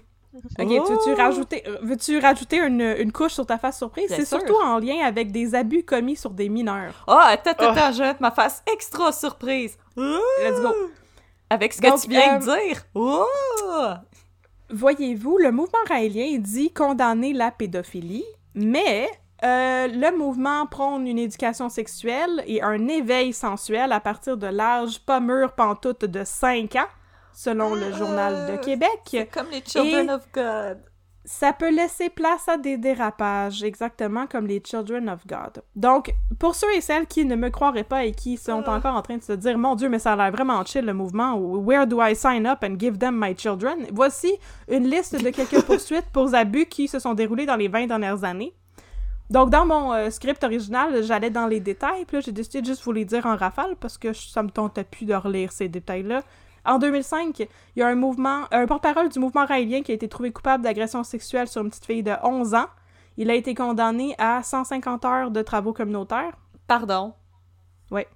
Ah, aussi, en 2005, la Cour d'appel de Lyon a fait état dans un document juridique d'abus sexuels commis par plusieurs responsables du mouvement raélien sur plusieurs mineurs de 15 ans et moins.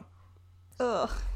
Parce que là, c'est la cour d'appel, donc ces personnes-là avaient été euh, trouvées coupables et ont porté leur euh, sentence en cour d'appel, et la cour d'appel a statué qu'il y avait effectivement eu des abus. Fait que c'est ça. Ok, au moins, là.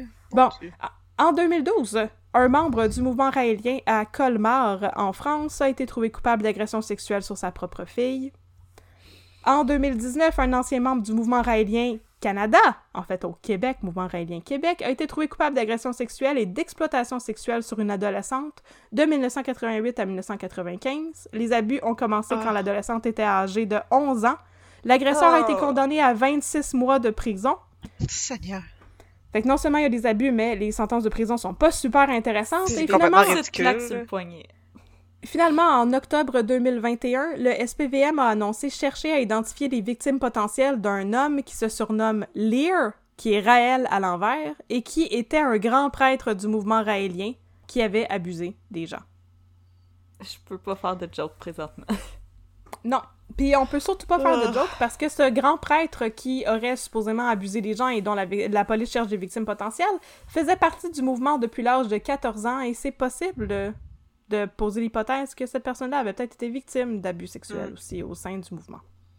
Ça ouais, c'est donc- Avec les générations, éventuellement, il va y avoir de plus en plus d'abus, là. Fait que c'est quelque chose de cyclique aussi. Si t'en as vécu dans, ta- dans ton enfance, euh, puis tu ça. vis là-dedans depuis toute ta vie, là. Donc, euh, tout ça pour dire que c'est bien le fun, la libération sexuelle, mais il faut être vigilant parce que c'est facile d'être victime d'abus sous la guise de l'illumination et de l'apprentissage. Prenez soin de vous. Il avait fait la Oh. même chose, Rockterio aussi, on va s'en rappeler, que c'était non, Mhm. c'était de l'enseignement. Non. Non. C'est un premier pan de l'aspect criminel de la secte qu'est le mouvement raélien, puis je me voyais très mal parler de ce mouvement-là sans en faire mention, mais je vous rassure, c'est ici que ça se termine, l'histoire d'abus sexuels. Maintenant, on va parler de clonage puis d'affaires le fun. Yay! On va cloner nos chats. Yay! Puis là, je vois que c'est vraiment un extra long épisode, mais je vais continuer! Vous ferez Grave. pause chez vous. Sur Spotify, il y a la fonction pause. Vous arrêterez l'épisode quand ça vous tente. On Et continue. plus tard. On continue immédiatement avec Allez vous faire un snack. le clonage. Prochaine partie, la question du clonage. À la fin des années 90, il commence à y avoir de plus en plus d'allégations d'inconduite sexuelle à l'égard des membres du mouvement raélien, et en plus, la France a officiellement déclaré le mouvement comme une secte, alors celui-ci commence à s'essouffler, quelque chose de rare. Il a surfé sur la vague de popularité des ovnis et de la libération sexuelle, mais là, comment redorer l'image du mouvement et attirer de nouveaux adeptes? Je vous le demande. Avec une couche de peinture. Fait que là, euh, fait historique pas rapport pas en tout, vous allez voir, il n'y a aucun lien du tout du tout. En 1996, des scientifiques du Roslin Institute à Édimbourg en Écosse sont arrivés pour la première fois à cloner un animal à partir d'une cellule somatique adulte. Dolly! Dolly la brebis, Dolly. nommée en l'honneur de Dolly Parton. Oh. Ah! C'est donc bien le fun! Alors, son existence a été divulguée au public en 1997 et, hasard total, je vous en assure, en mai de cette année-là, Claude Vorion a fait immatriculer une société au nom de Clonaid dans les Bahamas. Est-ce un hasard? Dans les Bahamas? Dans les Bahamas. Ben Quoi? C'est pas un paradis fiscal connu? Ben écoute, puis là, il y a une histoire de clonage qui vient de sortir dans les médias, puis là, tout à coup, il y a une société de clonage qui se fait immatriculer. Mon Dieu, mais qu'est-ce qui se passe? Quel hasard. C'est la folie du clonage. Tout Quel le monde est le veut s'y lien? mettre. La vie de Claude Vorion est une longue séquence de maudits gros hasards. Ben là, jusqu'à date, oui. Oh. Alors, Clonaid, c'est une firme médicale qui veut développer le clonage humain. Le clonage, faut le mentionner, ça fait partie de l'histoire du mouvement raélien depuis la deuxième visite des Elohim à Claude Vorion en 1975. Je vous avais promis que j'allais vous en parler. Et alors, on va retourner dans le temps. Un an après la fondation officielle du MADEC, le mouvement d'accueil des Elohim créateurs de ce monde, là, bon, le mouvement continue à se déployer et le Vorion est victime d'un close encounter of the third kind et Oh il se non! fait enlever par des extraterrestres. Ça arrive le chanceux. je, je sais, puis en plus, lui, ça se passe full bien, puis il y a personne qui rentre des affaires dans son péteur. Il a pas été probe. euh, Il a pas été probe. Eh non, ils ont juste partagé un mot du bon souper. Il y a pas eu, euh, Oui. il y a pas eu de son initiation sexuelle là, par les Elohim. Là. Non, ils ont fait juste un petit road trip. Fait que le 7 octobre Avec 1975, une bonne playlist. Il est amené direct dans le vaisseau des Elohim et fait un voyage pour visiter leur planète d'origine. Puis là, là-bas, il va rencontrer Bouddha, Moïse, Mahomet et Jésus, son demi-frère. C'est là qu'il va apprendre que c'est le demi-frère de Jésus. Et il va Réunion familiale. apprendre... All the gangs here. Le It's party barbecue. peut commencer. C'est ça. On va party s'ouvrir une petite frette avec les chums. Coming barbecue entre so famille. get this party started. Fait que là, lorsqu'il est, lorsqu'il est sur le- la planète des Elohim, il apprend le secret de leur succès, le clonage. Yes. Parce que, ouais, c'est le secret du succès des Elohim parce que c'est le secret de leur immortalité. Ils sont là depuis toujours parce qu'ils se clonent depuis Ah. des temps immémoriels. Puis là, on a partagé le secret avec nos auditeurs. Hey. Fait que là, Vorion, il dit que les Elohim, ils ont prélevé comme des, des, des, des cellules. Je pense que c'était de la peau qu'il disait, puis qu'il a vu lui-même son clone apparaître dans une bassine d'eau.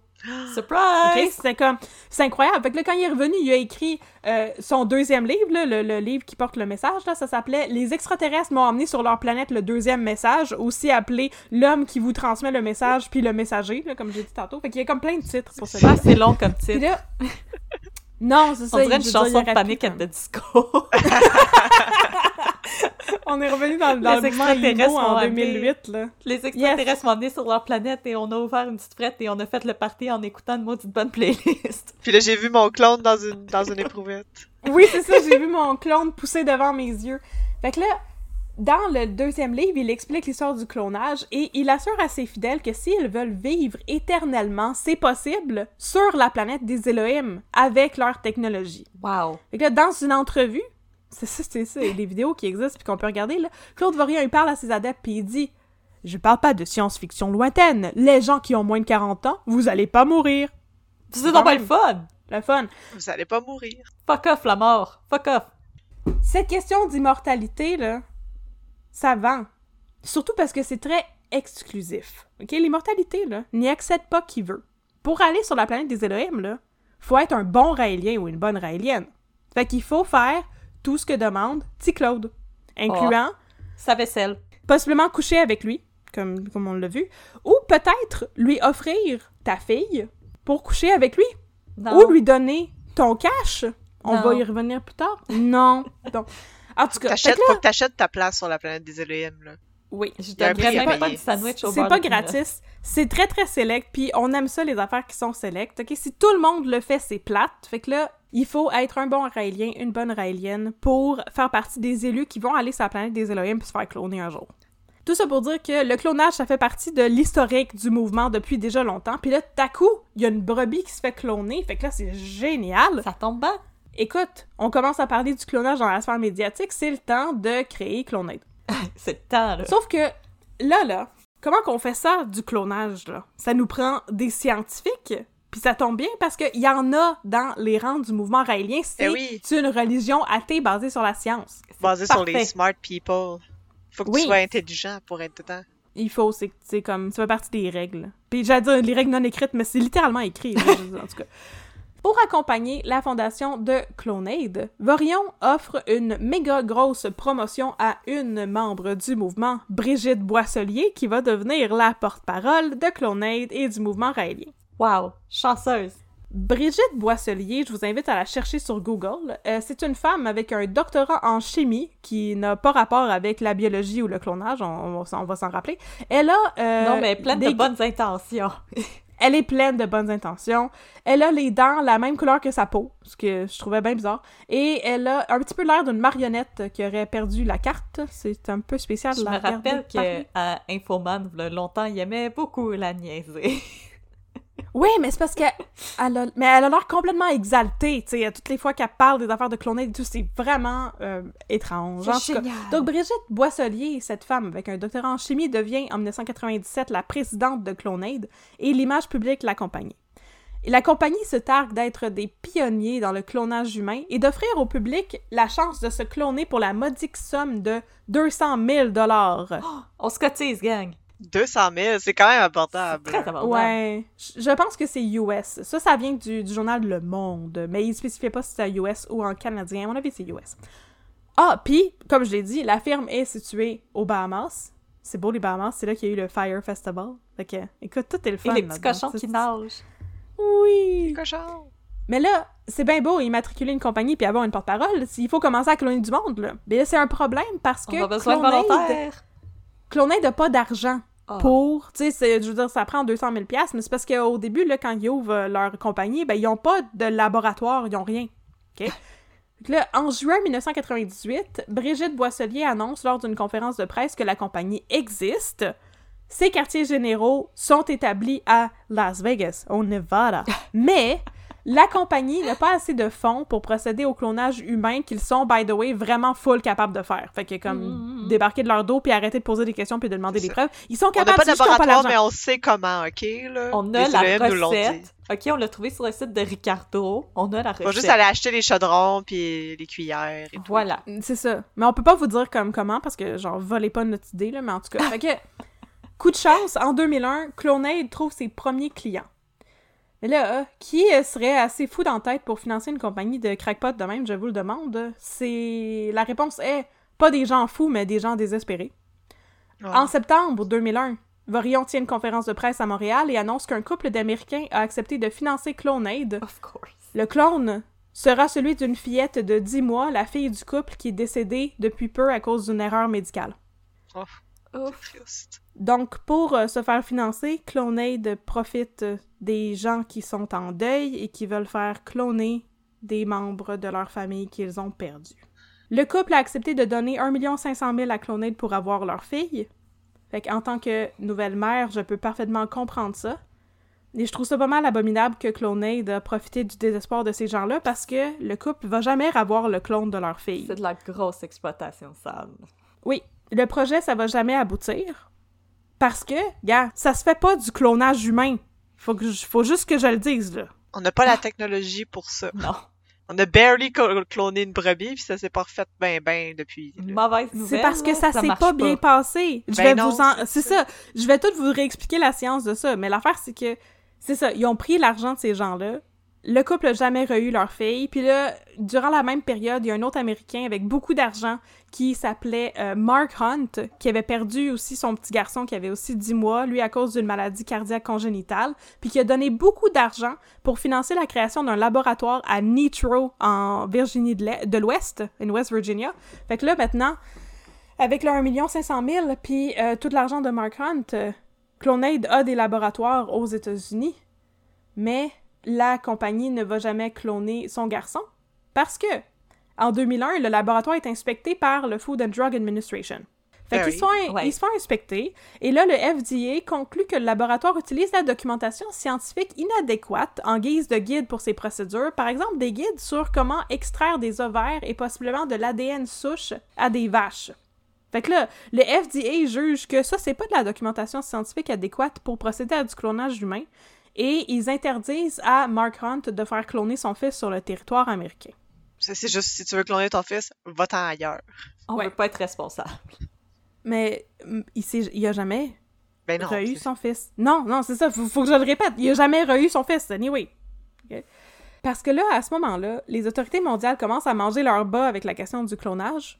Lors de la première mouture de cet épisode, je me suis tapé un enregistrement de deux heures d'un comité du Sénat américain qui se penchait sur la question du clonage humain. C'était une séance du comité qui appartenait à une série de 13 réunions du comité, si ma mémoire est bonne.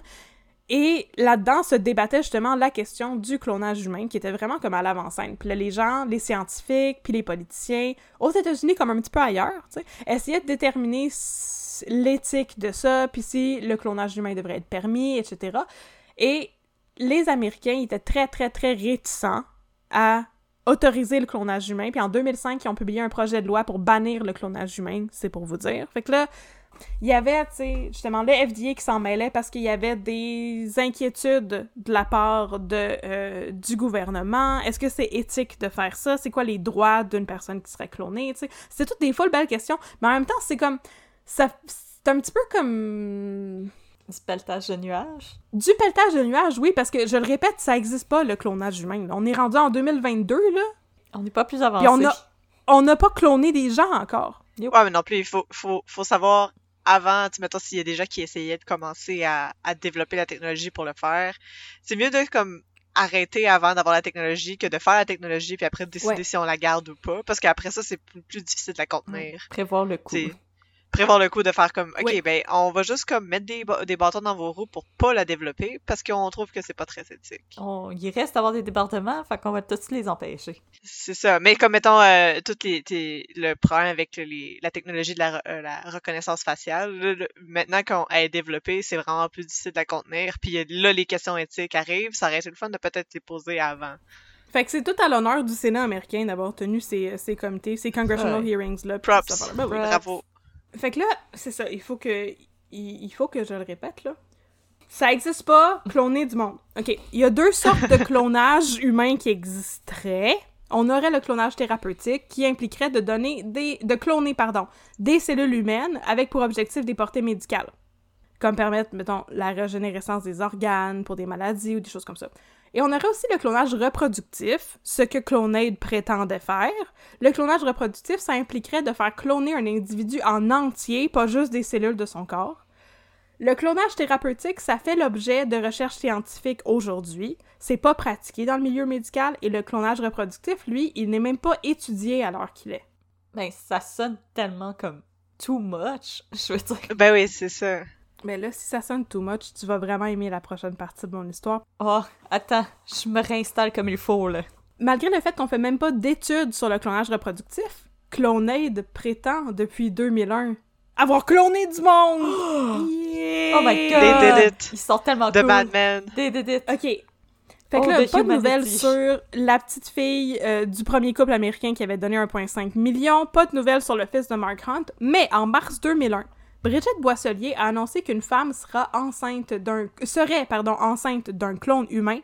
Brigitte Boisselier refuse de donner des détails, comme de divulguer l'identité de la femme ou de spécifier par quelle procédure clonée de réussir à cloner un humain. Oui, ou oui, j'ai une quel blonde au endroit la Canada, elle va a dans une autre école, tu l'as jamais C'est vu. Ouais. T'as connais pas. Elle va pas avoir une autre école. Elle n'utilise pas les réseaux sociaux. Écoute, suite à cette, euh, cette euh, première annonce, la communauté scientifique est tout, à tout le moins euh, sceptique, parce qu'on veut euh, avoir des preuves. Ils sont juste jaloux. veut... Ah, c'est ça. Puis là, il y a plein de, de sommités, justement, de la recherche sur le clonage qui, qui font des, des sorties publiques, puis qui disent, tu sais, en théorie, oui, ça existe. Tu sais, on saurait comment le faire, parce qu'on comprend comment le faire pour, mettons, Dolly la brebis. Mais justement, le fait que euh, Brigitte Boisselier refuse de divulguer leur procédure sous prétexte de comme préserver, tu sais, Le secret. leur, leur méthode, le, le secret et tout, ben les scientifiques trouvent que c'est pas très crédible parce que justement les informations sur comment en théorie on pourrait cloner des humains, ben c'est disponible à tout le monde, c'est dans des revues médicales.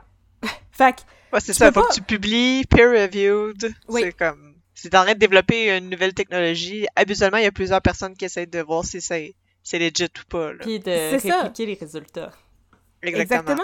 Fait que ça existe pas de préserver ton secret médical. là. Ça, ça- ça- ça veut justement, ça signifie à la, communauté, à la communauté scientifique que clonés, ils savent pas ce qu'ils font.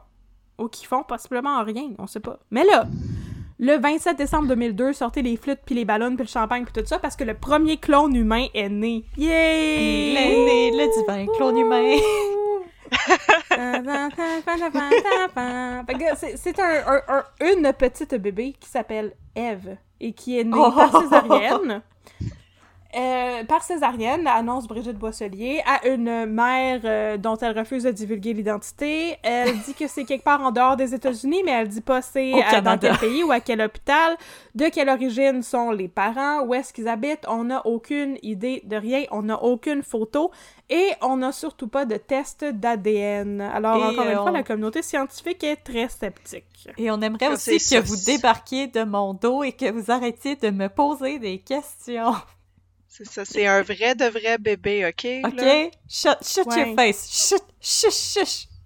C'est cute, puis là, tu pèses sur le piton dans une poupée, là, puis ça fait waouh, waouh. Regardez! Voilà, Ah. c'est enfant. Regardez le bébé.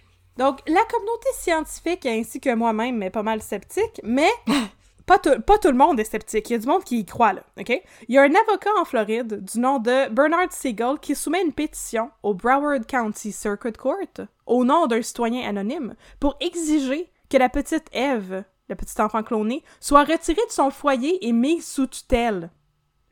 Lui, il dit que la petite Eve nécessite sans doute beaucoup de soutien médical que Clonade sera pas en mesure de lui prodiguer, et c'est pour ça que l'enfant devrait être retiré de la garde de ses parents. Mais l'enfant, elle n'existe pas, monsieur! Non, mais peut-être que c'est pour... euh, Les comme- challenger. Ouais, mais c'est ça, mais si tu fais une plainte ou quelque chose, ça... Et après, mettons, les services, euh, les services pour les enfants, là, ils sont obligés d'aller enquêter, puis d'essayer de voir si elle existe pour de vrai ou pas. C'est peut-être ça? Oui, mais Non? on a... Oui, mais ils ont jamais réussi à prouver l'existence du bébé. Euh, Brigitte Boisselier, elle, a été... euh, tu sais, elle a été appelée, elle a été forcée à témoigner en cours avec un subpoena, fait qu'elle est allée là-bas. Elle a dit que l'enfant vivait avec sa mère en Israël et que tout le monde était bien, bien, bien heureux, mais elle How refuse de donner des preuves d'existence du bébé, puis justement, la cour a jamais réussi à trouver des preuves d'existence du bébé, et donc éventuellement, le juge a rejeté la pétition pour retirer l'enfant de la garde de ses parents, qui de toute manière n'existe pas. Bon. OK. Mais là, vous vous imaginerez jamais qu'est-ce qui s'est passé Oh. après. Que s'est-il passé? Un deuxième clone qui est né. Oh!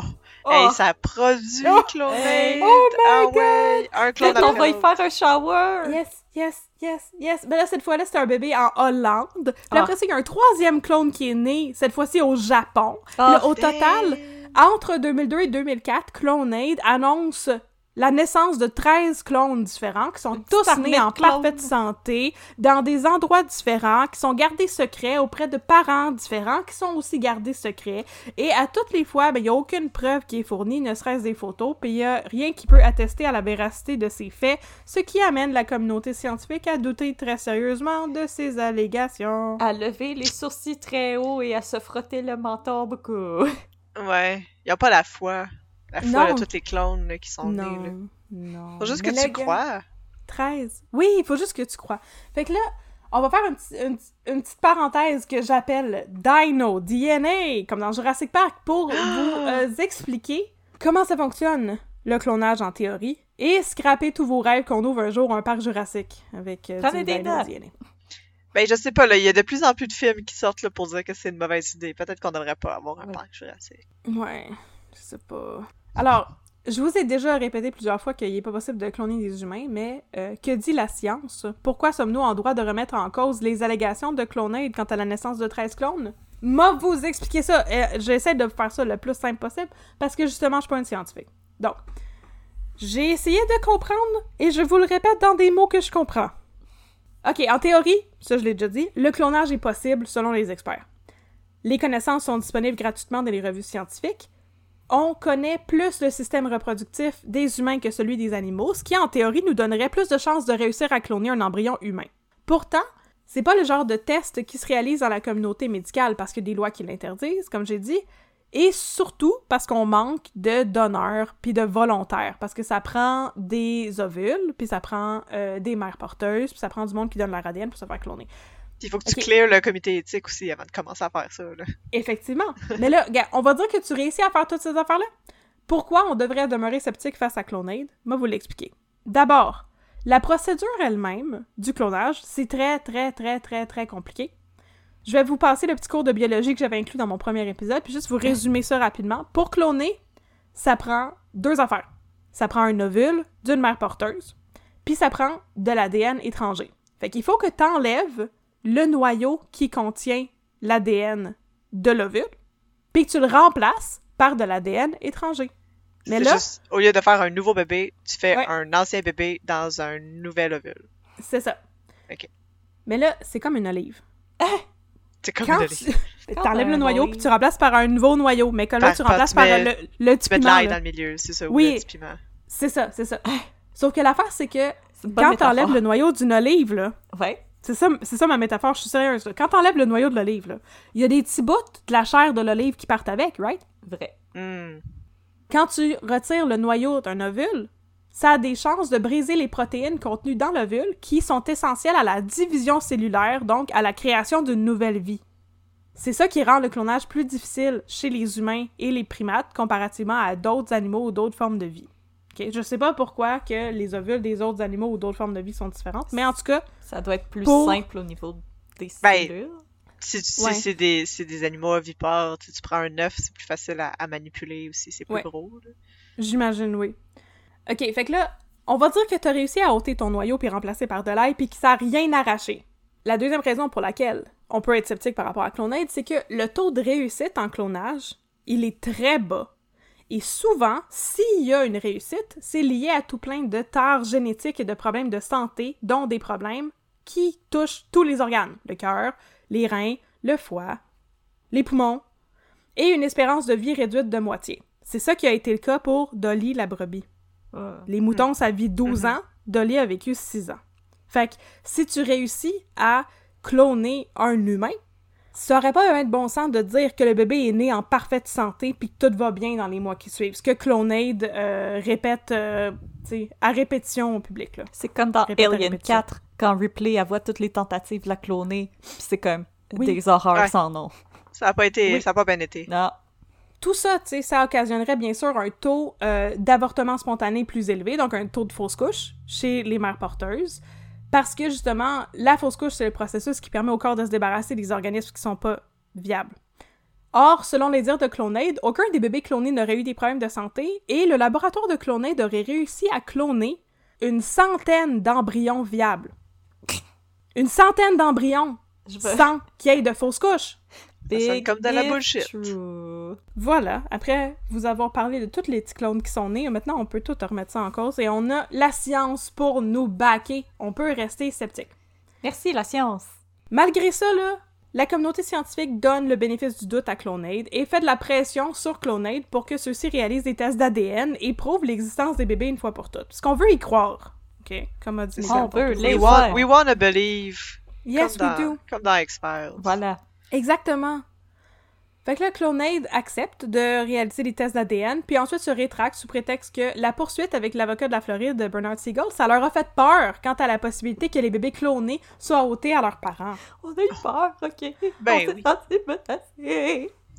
Oui, Ah! c'est ça. Fait que On Fait a qu'on été veut pas- cachés. vous prouvez que les enfants existent. Fait que là, en fin de compte, aucun test d'ADN ne sera réalisé. L'identité des parents des 13 bébés clonés en 2002 et 2004 ne sera jamais révélée au public.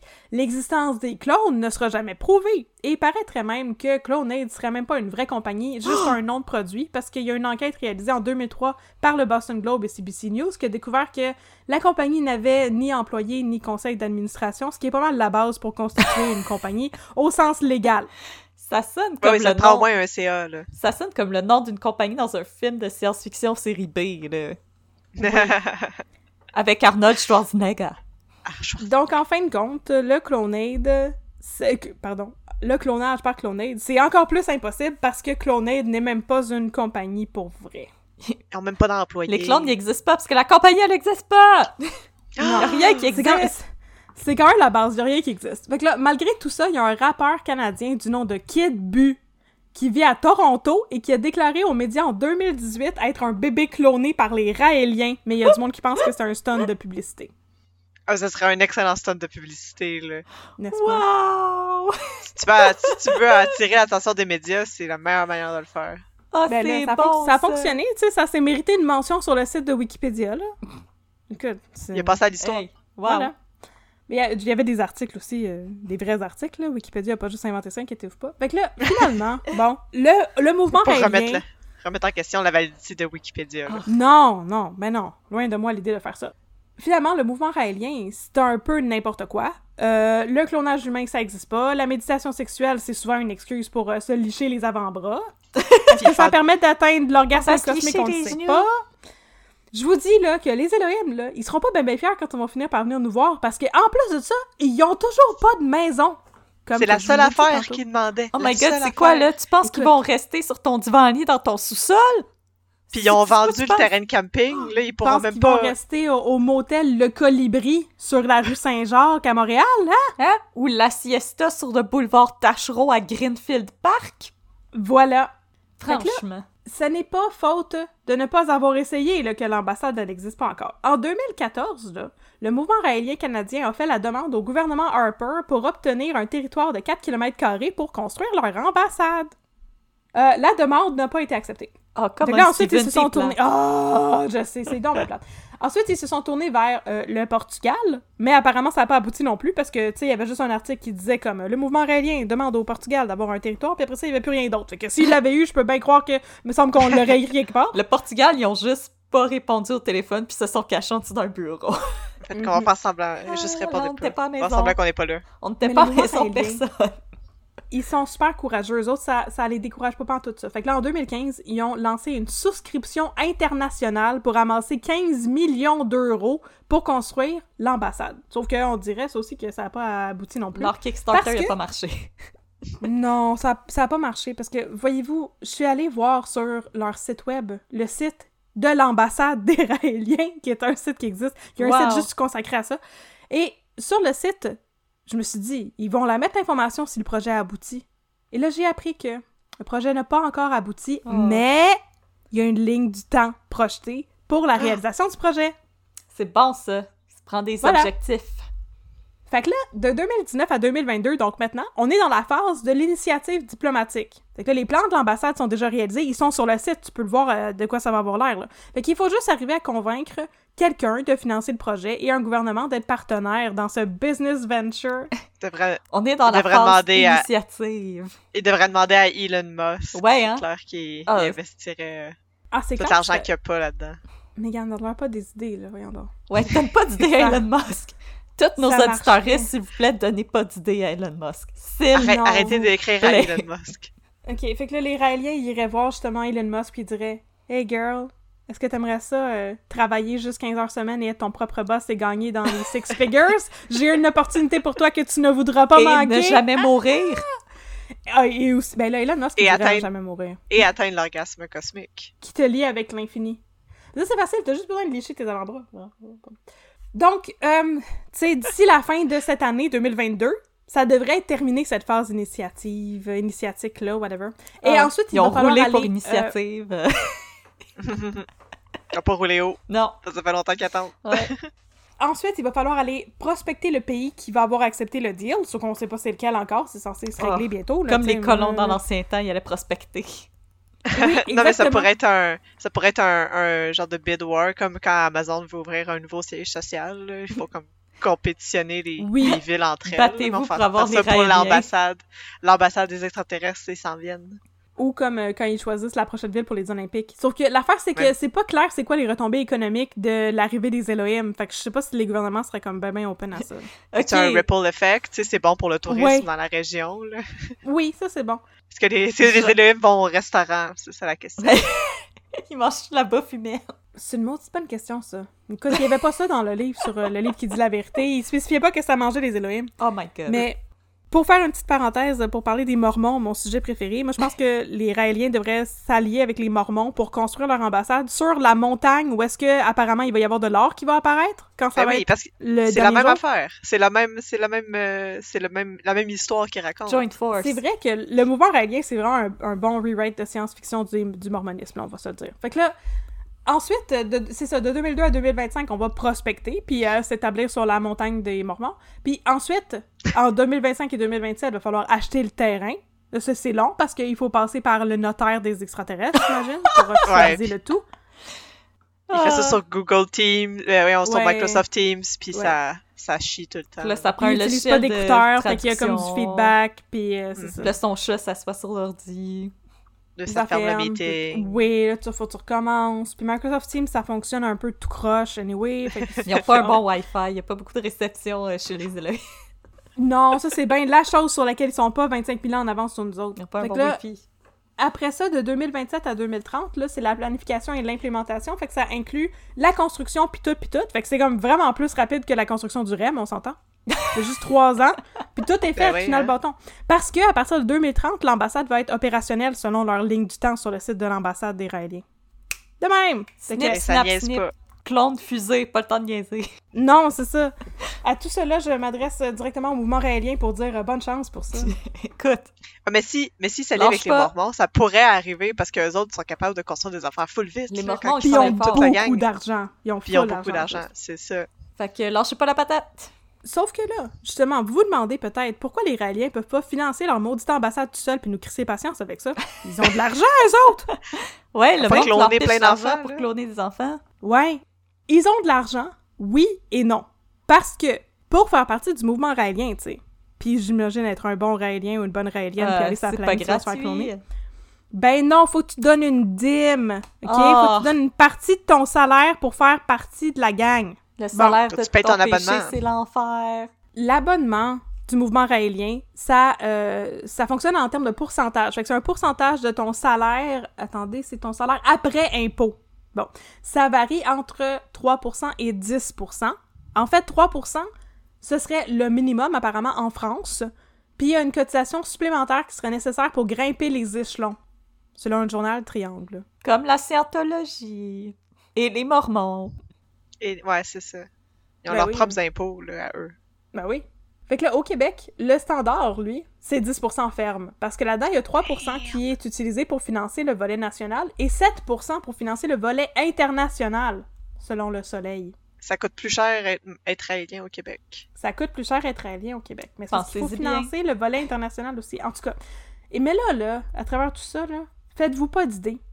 Toutes les sources disent que Claude Vorillon ne se verse aucun salaire. Il Non. fait ça de sa bonté de cœur d'être le chef du mouvement raélien.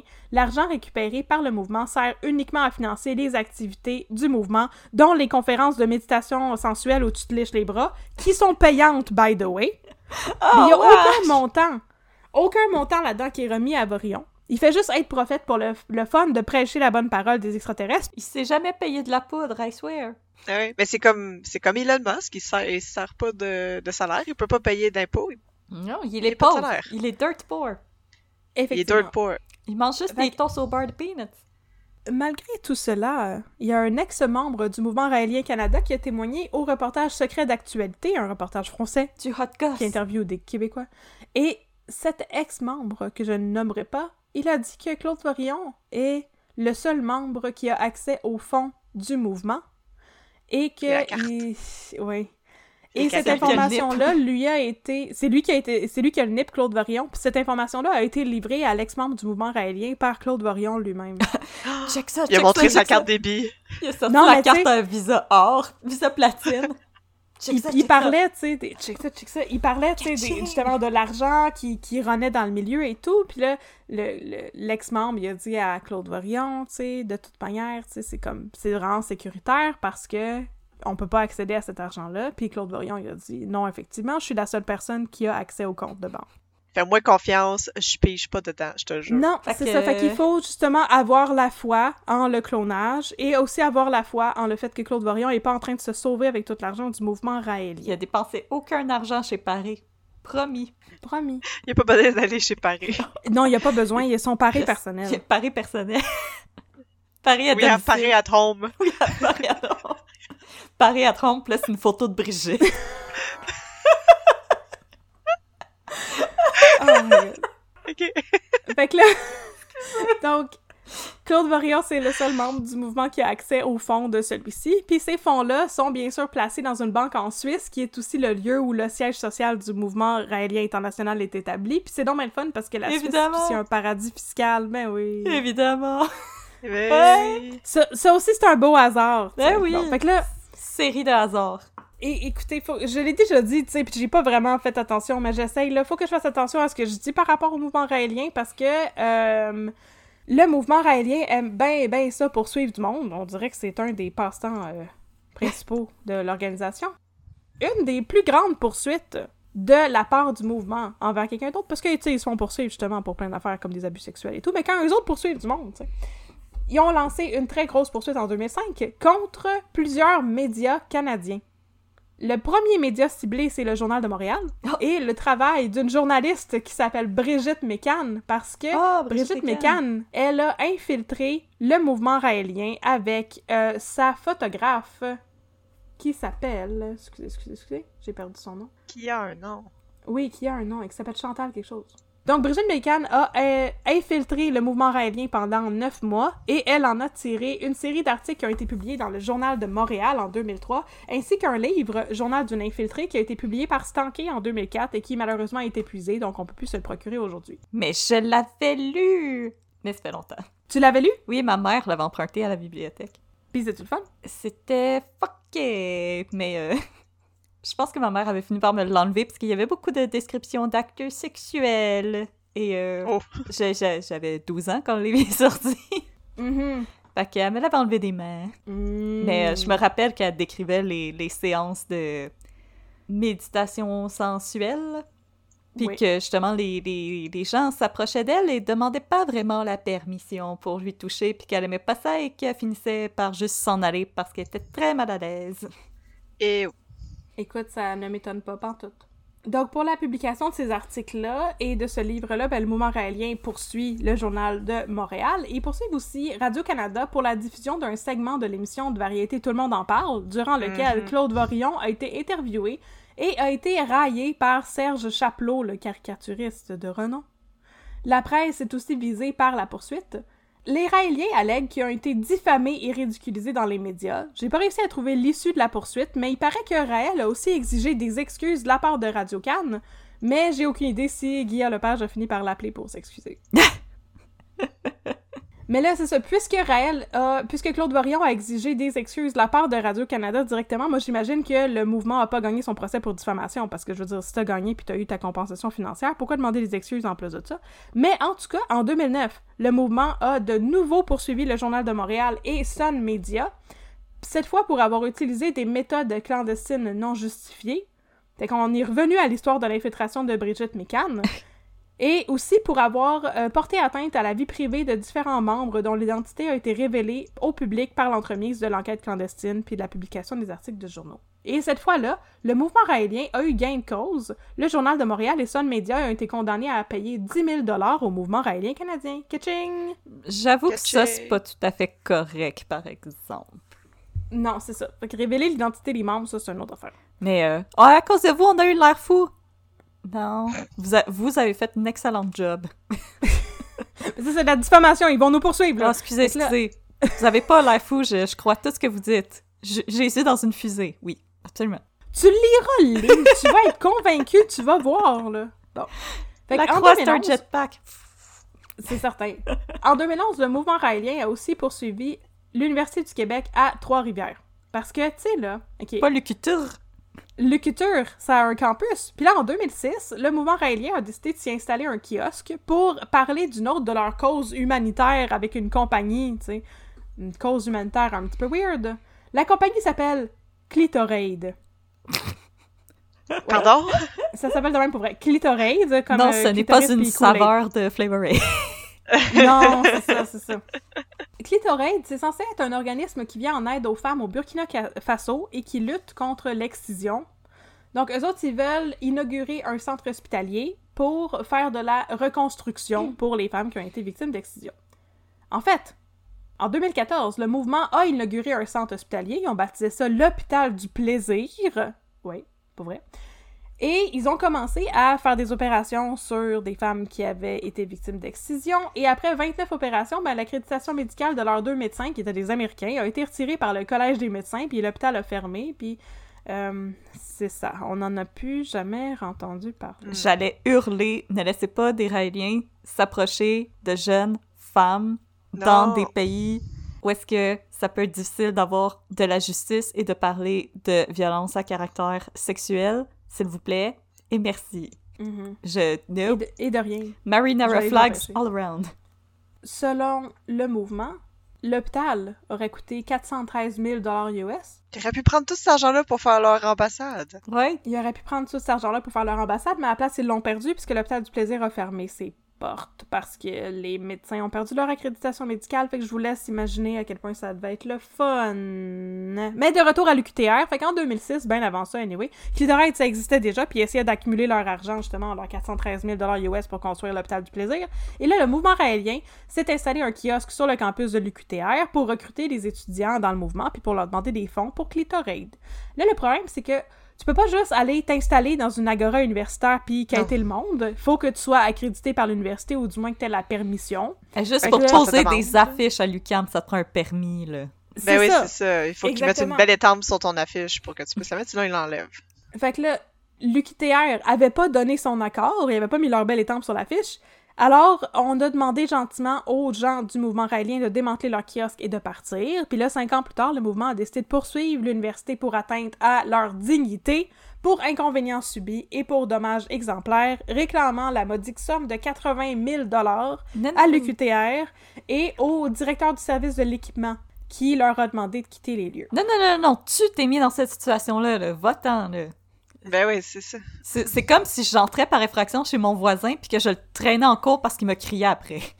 Moi, c'est ça, t'as été méchant avec J'ai moi. subi de la violence psychologique quand je suis rentrée par effraction chez lui. Dommage exemplaire aussi, faut pas oublier ça. Le procès s'est ouvert le 4 septembre 2013 et le 5 septembre 2013, le mouvement a décidé de retirer sa plainte. Oh! Ça C'est parce que ça s'en allait nulle part! Ok, fait que là, pour conclure ce segment, euh, il n'y a pas juste le mouvement qui peut poursuivre du monde. En 2006, Le Soleil rapporte qu'un ancien membre du mouvement a poursuivi le mouvement pour récupérer ses dons faits au mouvement raélien depuis 1986, donc sur 20 ans, ce qui venait de quitter le mouvement. Puis il voulait avoir son argent. Puis pour l'anecdote, le requérant était un ex-député pelquiste du nom de Roland Dussault qui représentait le comté de Châteauguay. Ben voyons Ben, donc. tabarnouche. Et là, j'ai pas réussi à trouver de nouvelles de ce procès-là non plus, fait que j'imagine que ça a peut-être pas abouti parce que quand tu donnes ton argent à une organisation, tu sais, c'est un don, tu peux pas avoir ton Ouais. don. Non, puis tu le donnes de plein cons... comme t'as Ben, consenti. oui et non, là. Ben ouais, ok. C'est c'est- c'est tout le temps difficile au- au- aux yeux de la loi, là, ces, Ouais. ces, ces affaires de secte-là, parce que c'est comme t'as consenti, mais en même temps on te menti, fait que... Mhm. Ouais, la ligne est... On peut pas vraiment, on peut pas vraiment te dire que t'as gain de cause parce que Ouais, zone grise. t'as cru à ces menteries. Mhm. Zone grise, c'est pas. Malo- malheureusement, ça devient ton problème, sais, Mhm. au, au niveau, au point de vue de la loi. Fait que là, Dommage. pour finir, on est arrivé à la fin. Pour faire un petit récapitulatif, il y a pas d'ambassade, le clonage, ça existe pas, il y a du monde qui se font agresser, puis tu peux pas ravoir ton argent. Eh, Fait ça que va là, bien. Mais Moi, le je me rendu suis là, ça, tu, me- tu vas me- tu tu me sais. dire que les Elohim n'existent pas non plus, là. Écoute, Oh on le sait pas, on les a pas rencontrés, nous autres, mais j'ai lu leurs livres. Mais donc, moi, j'ai voulu me pencher sur la question de l'argent pour finir ça, tu sais, parce que, bon, là, c'est bien beau que Claude Varion, c'est le seul qui a les clés de la voûte, là, mais il y a combien d'argent dans la voûte? C'est vraiment une Follow- menace, ou, tu sais? Follow the money. Follow the money. Follow the money. Dans Fait la là- voûte, il y a juste des films de Disney. Mais ça vaut beaucoup d'argent, ça, ça coûte super cher à acheter, La ça, voûte les films de Disney. Bah! OK, fait que là, ce bout-ci, là, sur l'argent, c'est le bout qui me brise le cœur parce que j'ai pas réussi à retrouver l'information que j'avais dénichée quant au revenu annuel de l'Église raélienne. J'avais réussi à m'en trouver, puis là, j'ai pas réussi. Sauf que le documentaire Secret d'actualité, selon eux, le mouvement raélien génère des revenus de 12 millions de dollars par année, annuellement. Si, boulot. Mhm. Quand même, hein, c'est... C'est beaucoup de pédou. Fait que même si Faites-la votre maudite Le ambassade. clonage, ça existe pas. Ben ouais, même si l'ambassade, elle existe pas encore, même si ça fait 40 quelques années, quasiment 50 ans que le mouvement raélien fait des promesses qu'il ne tient pas, il y aurait encore des revenus vraiment, vraiment spectaculaires qui sont liés à cette organisation-là. Donc, c'est ça, c'est en 2008. Donc, on pourrait supposer que peut-être que les revenus sont encore plus élevés aujourd'hui. On sait pas. En tout cas, c'est certain qu'il y a beaucoup d'argent qui transite dans le mouvement. On pourra jamais vraiment le savoir, mais je peux au moins vous dire que c'est le fun parce que l'Église raélienne est une entreprise enregistrée au Québec, alors c'est pas mal certain que peu importe l'argent qu'ils gagnent, ils payent pas de taxes en tant qu'organisation religieuse. Mhm. Fait que là, la morale de l'histoire, c'est qu'on finance ça avec nos taxes, et c'est comme ça que je conclus mon épisode sur Raël. No tax! Voilà, Ah. c'est la fin. Je trouve ça tout le temps dommage, les histoires de sectes comme ça, parce que initialement, tu sais, les, les principes sont vraiment beaux, puis sont vraiment le fun, puis c'est comme pour la propriété accessible à tous, puis contre le capitalisme, puis contre pour la science, puis après ça vire tout le temps euh, comme queue de poisson, là, c'est... On peut, on peut jamais... euh, this is why we can have good things. Non, c'est ça, effectivement. Parce qu'il y en a, tu sais, il y a des belles affaires, là. C'est beau, leur principe de l'égalité, tu sais, le paradisme, l'égalité pour tous. Mhm. C'est comme une société, c'est une société plus hédoniste dont ils rêvent le mouvement raélien, où est-ce que c'est plus basé sur le plaisir, puis, tu sais, l'individualité, mais aussi comme un sens de communauté là-dedans, tu sais. Il y a Ben des oui. belles affaires, c'est juste parce que, ben, il y a des dérapes, comme dans la plupart des mouvements comme ça. Ben, aussitôt que t'as une figure centrale qui, comme, qui détient pouvoir. tous les savoirs et tous les pouvoirs, comme les- la dérape est inévitable, on s'entend. Fait que c'est ça, c'est ça le problème avec les sexes, souvent, c'est qu'il y a tout le temps un individu comme ça qui est à la tête, qui, Qui... qui finit par décider euh, qui a l'argent, qui fait partie des anges ou whatever. là. qui a l'argent, des les élus femmes, qui vont avoir euh, le droit d'aller sur la planète euh, des Elohim pour se faire cloner. C'est ça, la promesse Mhm. de la vie éternelle. Mhm. La mort, ça n'existe pas. Hmm. Ben non, euh, c'est ça. Et je veux dire, Claude Vorion l'a dit, les gens qui avaient euh, euh, moins de 40 ans allaient jamais mourir, là. C'est quand même tout un, une allégation, C'est- ça. C'est quand même tout big if true. là. Ouais. C'est- Oh, ouais, ouais. Ouais, c'est c'est impressionnant si c'est vrai. C'est comme la scientologie, mais diète. Oui, c'est la scientologie meets les mormons, là. Mhm. C'est Effectivement. bon, ça? Meet J'aimerais ça un jour faire un épisode sur les mormons, mais il n'y a pas grand-chose de, de lié au Québec à raconter. Non, on n'a pas, on pas, on n'a pas ça ici. On en voit des fois dans le métro, mais... Ben, il y a l'église Oui, oui, oui. à côté de chez nous, mais euh, Oui. On, on en a, mais c'est pas lié à des histoires de criminalité comme. Non, euh, c'est ça. C'est ça, comme. Au... Il me semble que c'est proche de Vancouver qu'il y a un des, une des communautés mormones comme extrémistes, tout ce qui est. Pratique les fondamentalistes. Puis, ouais, les fondamentalistes. Ouais, c'est ça. Il y a un documentaire qui vient de sortir sur Netflix, justement, sur euh, une de ces communautés-là aux États-Unis. là. J'ai regardé. euh. C'est euh, pas mal hallucinant. Mais ça, ça, justement, c'est lié à bien des histoires de crimes. Fait que si on refait un autre spécial Canada, je pourrais vous parler de cette communauté-là. Euh, mais c'est ça, il n'y a pas d'histoire de crime euh, sur les Mormons puis le Québec, là. Pas que, pas que je connaisse. Donc, si vous en connaissez puis que vous voulez me donner euh, l'opportunité de parler des Mormons, écrivez-nous un peu de crime à gmail.com. Ça va me faire plaisir parce que moi, je trouve que, justement, ces communautés religieuses fringe là, c'est vraiment intéressant. C'est intéressant de savoir que ça existe, puis justement, ça peut nous aider à être plus comme aux aguets par rapport à ces groupes-là qui prétendent plein d'affaires, puis qui finalement, euh, livre pas la non, livrent euh, pas la marchandise, pas tout.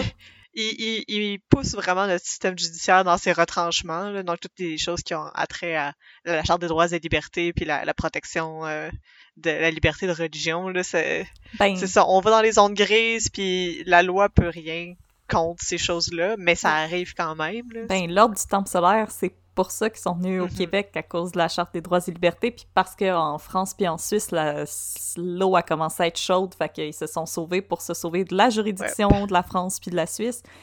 Et parce qu'au Québec, on est beaucoup plus, euh, je veux pas dire lousse, mais plus flexible là-dessus, parce que justement, comme on Mhm. veut pas faire de discrimination envers des croyances autres, fait que là, quand les gens arrivent ici, ben, on veut pas les remettre en question, mais en même temps, il y a, il y a lieu de remettre certaines choses en Ouais. question, surtout quand on demande beaucoup d'argent, puis qu'on fait des claims un petit peu wild sur les bars. Puis en plus, quand il y a carrément une his- quand il y a une historique de criminalité, je pense que ça vaudrait la peine qu'on se penche un peu plus là-dessus. Là. Il y a quelqu'un au Québec qui était arrêté, euh, que tu nous as dit, qui était arrêté pour euh, agression sexuelle dans, dans les cercles Oui. de Raël. Fait que... En fait, c'est euh, Il y a deux messieurs que je m'en rappelle. C'est ça. Il y a le monsieur dont le SPBN cherche des victimes présentement. Là, si vous, pour vrai, là, j'ai pas voulu révéler c'était qui ces gens-là, parce que justement, sais, ça, c'était des allégations. Je veux dire, il a pas été. euh, il est accusé de certaines choses et tout, mais sais, bon. Euh, si vous cherchez euh, mouvement raélien, inconduite sexuelle ou abus sexuel, vous allez trouver des informations vous autres même. Vous êtes full capable. Mais c'est ça, il y avait lui, puis il y en avait un autre qui, malheureusement, était. Un concierge dans une école puis qui avait abusé une petite fille puis euh, Ouais. c'est ça Ben, c'est- ça que de dire, il y a, une- il y a un, il y a un, euh, un- il y a une historique de, de criminalité, euh, l'Église catholique pourrait Ouais. rentrer dans le, dans le tas, là, je Ouais, veux ouais, dire. C'est ça, là. Hold de- my comme, beer. un c'est- l'Église catholique, c'était le mime du singe qui regarde à droite puis à gauche, là. Ouais, c'est Oui. ça, jusqu'à... Nothing to see here, move along. je- Fait que c'était euh, c'était mon épisode sur euh, sur les Raéliens. Fait que maintenant vous connaissez les bases du mouvement raélien et vous pouvez, j'espère, expliquer aux gens pourquoi qu'on fait pas du clonage humain. Oui. Ben, c'est pourquoi on fait pas ça. Yay! Mais il y a plein de questions intéressantes, tu sais, Oui, c'est oui. C'est ça l'affaire. C'est- Ça fait partie des choses que j'ai coupées de mon script, mais c'est quand j'avais écouté tu sais, le, le, le, le congressional hearing, le Senate hearing sur la question du clonage, tu sais, il y avait des questions super intéressantes qui étaient, qui étaient mises de l'avant, là, justement sur comme tout l'aspect éthique sur les droits et libertés, puis justement, ce serait quoi les droits d'une personne qui est un clone? Est-ce que cette personne-là a comme une existence au sens de l'État, est-ce que c'est sa propre personne ou est-ce que ça appartient à comme une famille? Ou c'est quoi comment on organiserait ça dans notre société? Mais aussi tu sais ces personnes-là ils ils ont rien ils auraient rien demandé là, fait que ce serait comme mettre au monde des gens qui pourraient comme possiblement avoir des gros gros gros problèmes de santé puis comme avoir pas nécessairement après- une super belle qualité de vie mais comme ils ont pas Après, on demandé, vire là, dans, dans l'eugénisme, là, parce que ça arrive aussi pour euh, toute la question des bébés éprouvettes, là, puis de, de modifier les gènes in utero avant qu'un un, un enfant naisse, juste pour éviter d'avoir des... Là, on Ouais. vire dans l'eugénisme, de faire comme, est-ce que la surdité, c'est une c'est une condition qui, qui mérite d'être éradiquée? Mais il y a bien des gens qui sont sourds, qui disent que c'est une culture en soi, donc euh, C'est de- c'est pas à nous à décider ces affaires-là. là. Ouais. Il y a bien des Non, questions c'est qui, ça. qui pop quand on commence à rentrer dans ce territoire-là. là. Ouais, puis après, il y a les questions de si un jour on arrive à cloner quelqu'un comme fully, mais c'est comme avec les films, c'est quoi? L'île, que ça s'appelait, avec une île où est-ce qu'il y a les clones, puis dans le fond, les clones, ils servent à juste avoir tes organes si jamais t'as besoin d'un remplacement. Ouais, c'est ça. c'est quoi les droits du clone en tant que tel par rapport à C'est comme- l'original? Est-ce que c'est sa C'est propre comme personne? dans. C'est comme dans Pokémon The Movie. Oui! Il clonait Mewtwo, il clonait les Pokémon. Ouais. Oh my god! Je m'attendais pas à ce qu'on réussisse à se rendre à Pokémon de movie dans cet épisode. Hey. On, Aïe, aïe. on en a des références ici, là. Oui, oui. On vous gâte. Holy crap. Ok, voilà, je suis très contente d'avoir euh, enfin pu vous parler de, du mouvement raélien. Que, merci beaucoup à tout le monde pour euh, vos Yay. encouragements et votre soutien. C'est maintenant Merci chose du passé. Ben, merci à toi d'avoir- de t'être accroché et de nous avoir euh, livré ça, parce que nous, on est vraiment contente de- d'avoir assisté à cet Mhm. épisode-là, puis nous aussi, on avait super hâte. Quand tu me dis que finalement tu rembarquais sur le cheval, euh, j'étais excitée pour toi, puis j'étais vraiment contente aussi, puis euh, je voulais pas le, le révéler à nos auditoristes, parce que je voulais quand même te laisser, euh, te laisser du lousse pour le temps que ça allait te prendre, mais quand j'ai comme hint à quelqu'un que ça allait peut-être arriver, j'ai senti le les petites antennes se lever de, de nos là. Il y avait comme une petite Mhm. vague de Nos, nos cris ont été entendus. Alors, Yay! chers auditoristes, on espère que, que vous avez aimé cet épisode, que l'attente en aura valu la peine. Moi, je pense que oui. Alors, n'hésitez pas. Si vous avez d'autres suggestions de crimes ou de café, vous pouvez nous écrire. On est toujours très ouverte.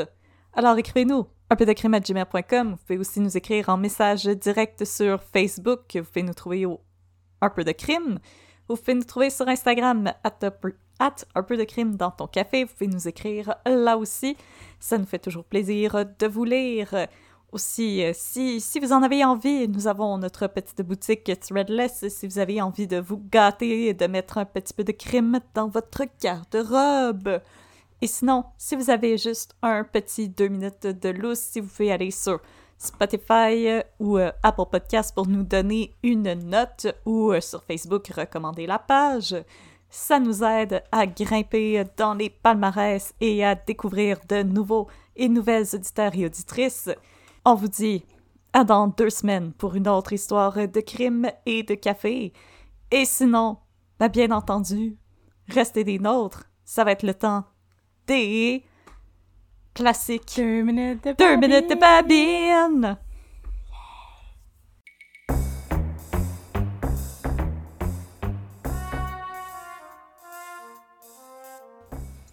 là, mon chum, c'est toi qui raconte l'histoire c'est moi qui raconte l'histoire? Tu veux-tu le faire ou... euh? Non, vas-y. Ok. Alright, là les chums, euh, faut qu'on se parle, j'ai une histoire pour vous autres. Ok. J'ai rempli ma tasse du SPGM. Une histoire de Sticky Fingers. Oh, ouais, comme les roches qui roulent. Comme les roches qui roulent.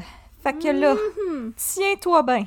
C'est l'histoire d'un monsieur, tu sais, c'est le soir, il regarde la TV tout seul chez lui. Puis à un moment donné, ça cogne. Là, il va répondre parce qu'il est pas mal poli, tu sais.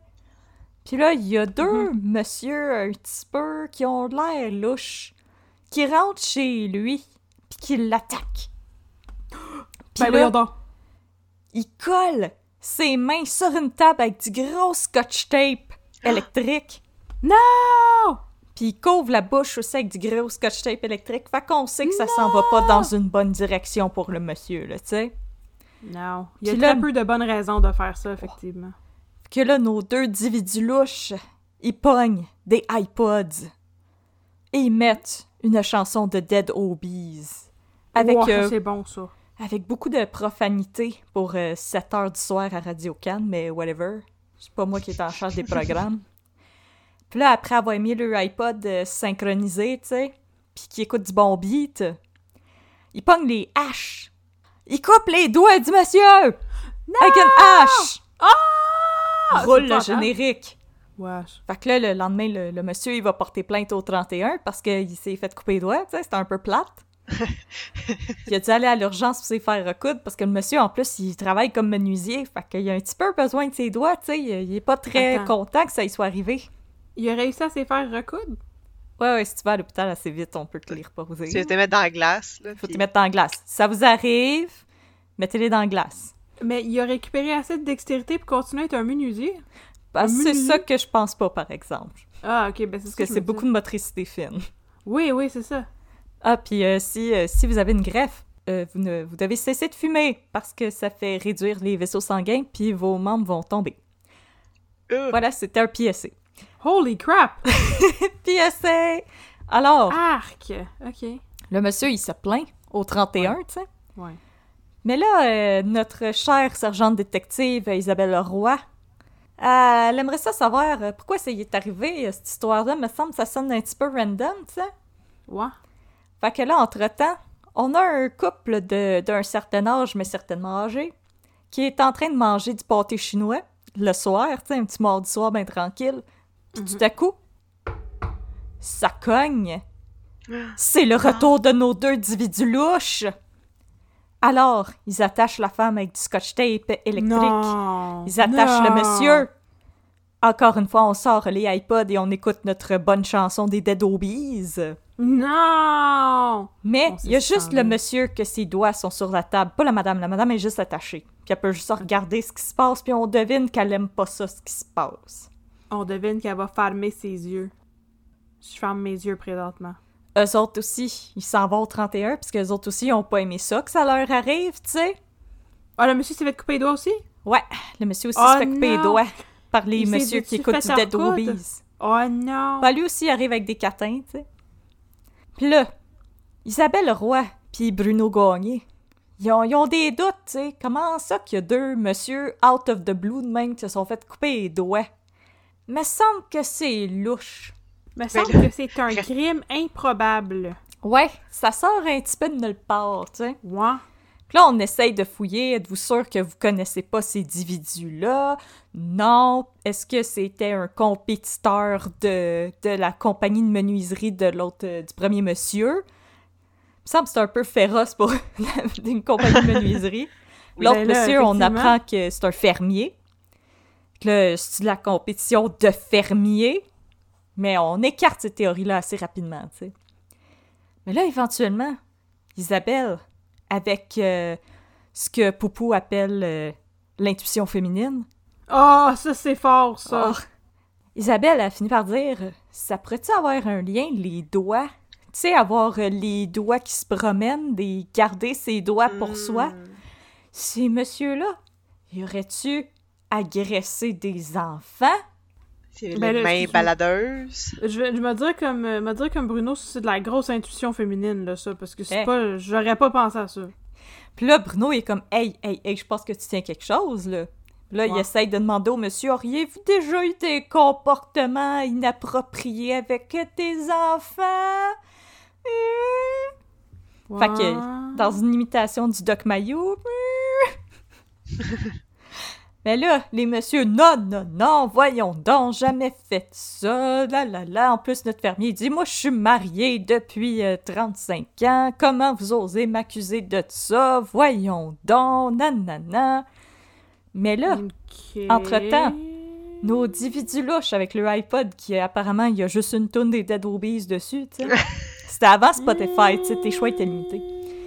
Ils vont ouais, voir ouais. Johnny Boy Jean Brière, la voix des annonces de lait au chocolat, Yes. pour y dire On a une histoire pour toi, Johnny Boy. Puis là, c'est là qu'on rencontre un petit peu ces deux, euh, ces deux individus louches que si je devais vous les décrire, s'il y a des fans de la série It's Always Sunny in Philadelphia, imaginez les McPoyles un peu moins dégueux. Mhm, mhm. un petit peu moins dégueux. Ils ont À peu près l'air de ça, là. Puis ils disent à Jean Brière que effectivement ils se sont fait agresser quand ils étaient petits et qu'ils veulent que Jean Brière écrive un article là-dessus et qu'après ils vont juste disparaître et plus jamais écœurer personne. Mhm. Et là, ben éventuellement, Isabelle Roy lève le voile sur ses indiscrétions et elle apprend qu'en effet, le menuisier a abusé de ces deux jeunes hommes quand ils étaient très jeunes et que Oh le non! fermier, il y a plusieurs années de ça, il recevait des groupes l'été qui venaient travailler sur la ferme. Et la nuit, il allait dans euh, l'espèce de petite maison à côté de la ferme où est-ce qu'il restait ces, ces, ces travailleurs-là, puis il agressait sexuellement des petits-enfants. Oh non! Et voilà. Mon Dieu, mais c'est c'est bien terrible, ça, mon chum. C'est pour ça qu'ils se sont fait couper les doigts. C'était pour se faire dire de garder le doigt pour eux. C'est parce que les autres ont pris la justice en leurs propres mains. Dans leur propre doigt. Pense- Pensez-vous que ça va euh, leur euh, apprendre une leçon? Hein? T'as-tu Hein? appris? Hmm? Hmm? Fait que la morale de l'histoire, Je sais pas ce que j'ai appris là-dedans. garde tes mains dans tes poches. Puis investis dans Spotify, c'est vraiment le fun de pouvoir écouter plus qu'une chanson des Dead Obies. Fait écouter deux chansons des Dead Obies. Tu peux écouter deux chansons des Dead Obies. Tu peux même mettre Pierre Lapointe entre tes deux chansons des Dead Obies pour plus de variété. Non, Tu non, peux même- Pierre Lapointe, non. Tu peux même écouter du Loud ou les louanges. Ah, wow. Alright. Alors, c'était ça que je vais te raconter, euh, partner. L'histoire des Sticky Fingers. C'est mon coaster qui est tombé à terre. C'est. J'ai encore tous mes doigts, inquiétez-vous pas. Sticky fingers! bing, bing, bing, bing, bing, bing. Ah, ben merci beaucoup, mon chum. Moi, Ça m'a fait plaisir. Le district 31, là, nous autres, on a, on a du cœur, puis des fois, on, on accepte d'arrêter euh, les enquêtes euh, quand que le monde se sont fait agresser. Et voilà. les enfants, puis quand ils ont coupé les doigts des gens, puis quand... La morale de l'histoire, c'est que tu peux couper les doigts des gens, puis peut-être tu vas tomber sur des policiers compréhensifs qui vont accepter de pas te poursuivre en justice. Si tu peux, qu'ils tu peux couper les, tu peux couper les doigts des gens, mais juste si t'as une bonne raison. Ouais, c'est ça, exactement. Puis juste si t'écoutes des Dead Obies. Juste si t'avais une bonne playlist pendant que tu le faisais. Mhm, C'est ça. mhm. Mais c'est parce que ça te prend un beat, tu sais, pour couper des doigts. Tu sais, c'est... ça, ça fait plus non mais tu sais ça fait plus organisé aussi là c'est comme euh, tu sais ça fait comme Hannibal Lecter qui dépasse du monde en écoutant de, de l'opéra là tu sais c'est comme Ça fait comme... Ça- euh, ça fait préméditation Ça fait comme Exactement. Patrick Bateman euh, qui écoute euh, Huey Lewis and the News en découpant Oui! Jared Leto. ah c'est vrai mais c'est tellement bon euh, euh, Hugh voyons Huey Lewis c'est tellement Huey Lewis in the news. Huey Huey and the Lewis. News. Huey Lewis in the news Yes, ah, c'est bon ça It's uh, hip to be square. It is je Comme connais le aucune square chanson Victoria. d'eux autres Moi non plus. Mais écoute, Bon. euh, c'est une bonne chanson pour dépecer Jared Leto. c'est une maudite bonne tune euh, en général Fait que, mer- merci mon chum je vais faire attention de pas euh, Gardez tes doigts pour toi. Ouais, ouais, ouais. C'est ça, j'allais dire de pas agresser du monde, me faire couper mes doigts dans 25 ans, mais juste pas agresser du monde en général, Ça, ça devrait être pas trop pire. Ça devrait être une bonne façon de mener mon existence. Alright. Bon. Ben, c'était mon histoire du jour, euh, partner. Discat. Disquette.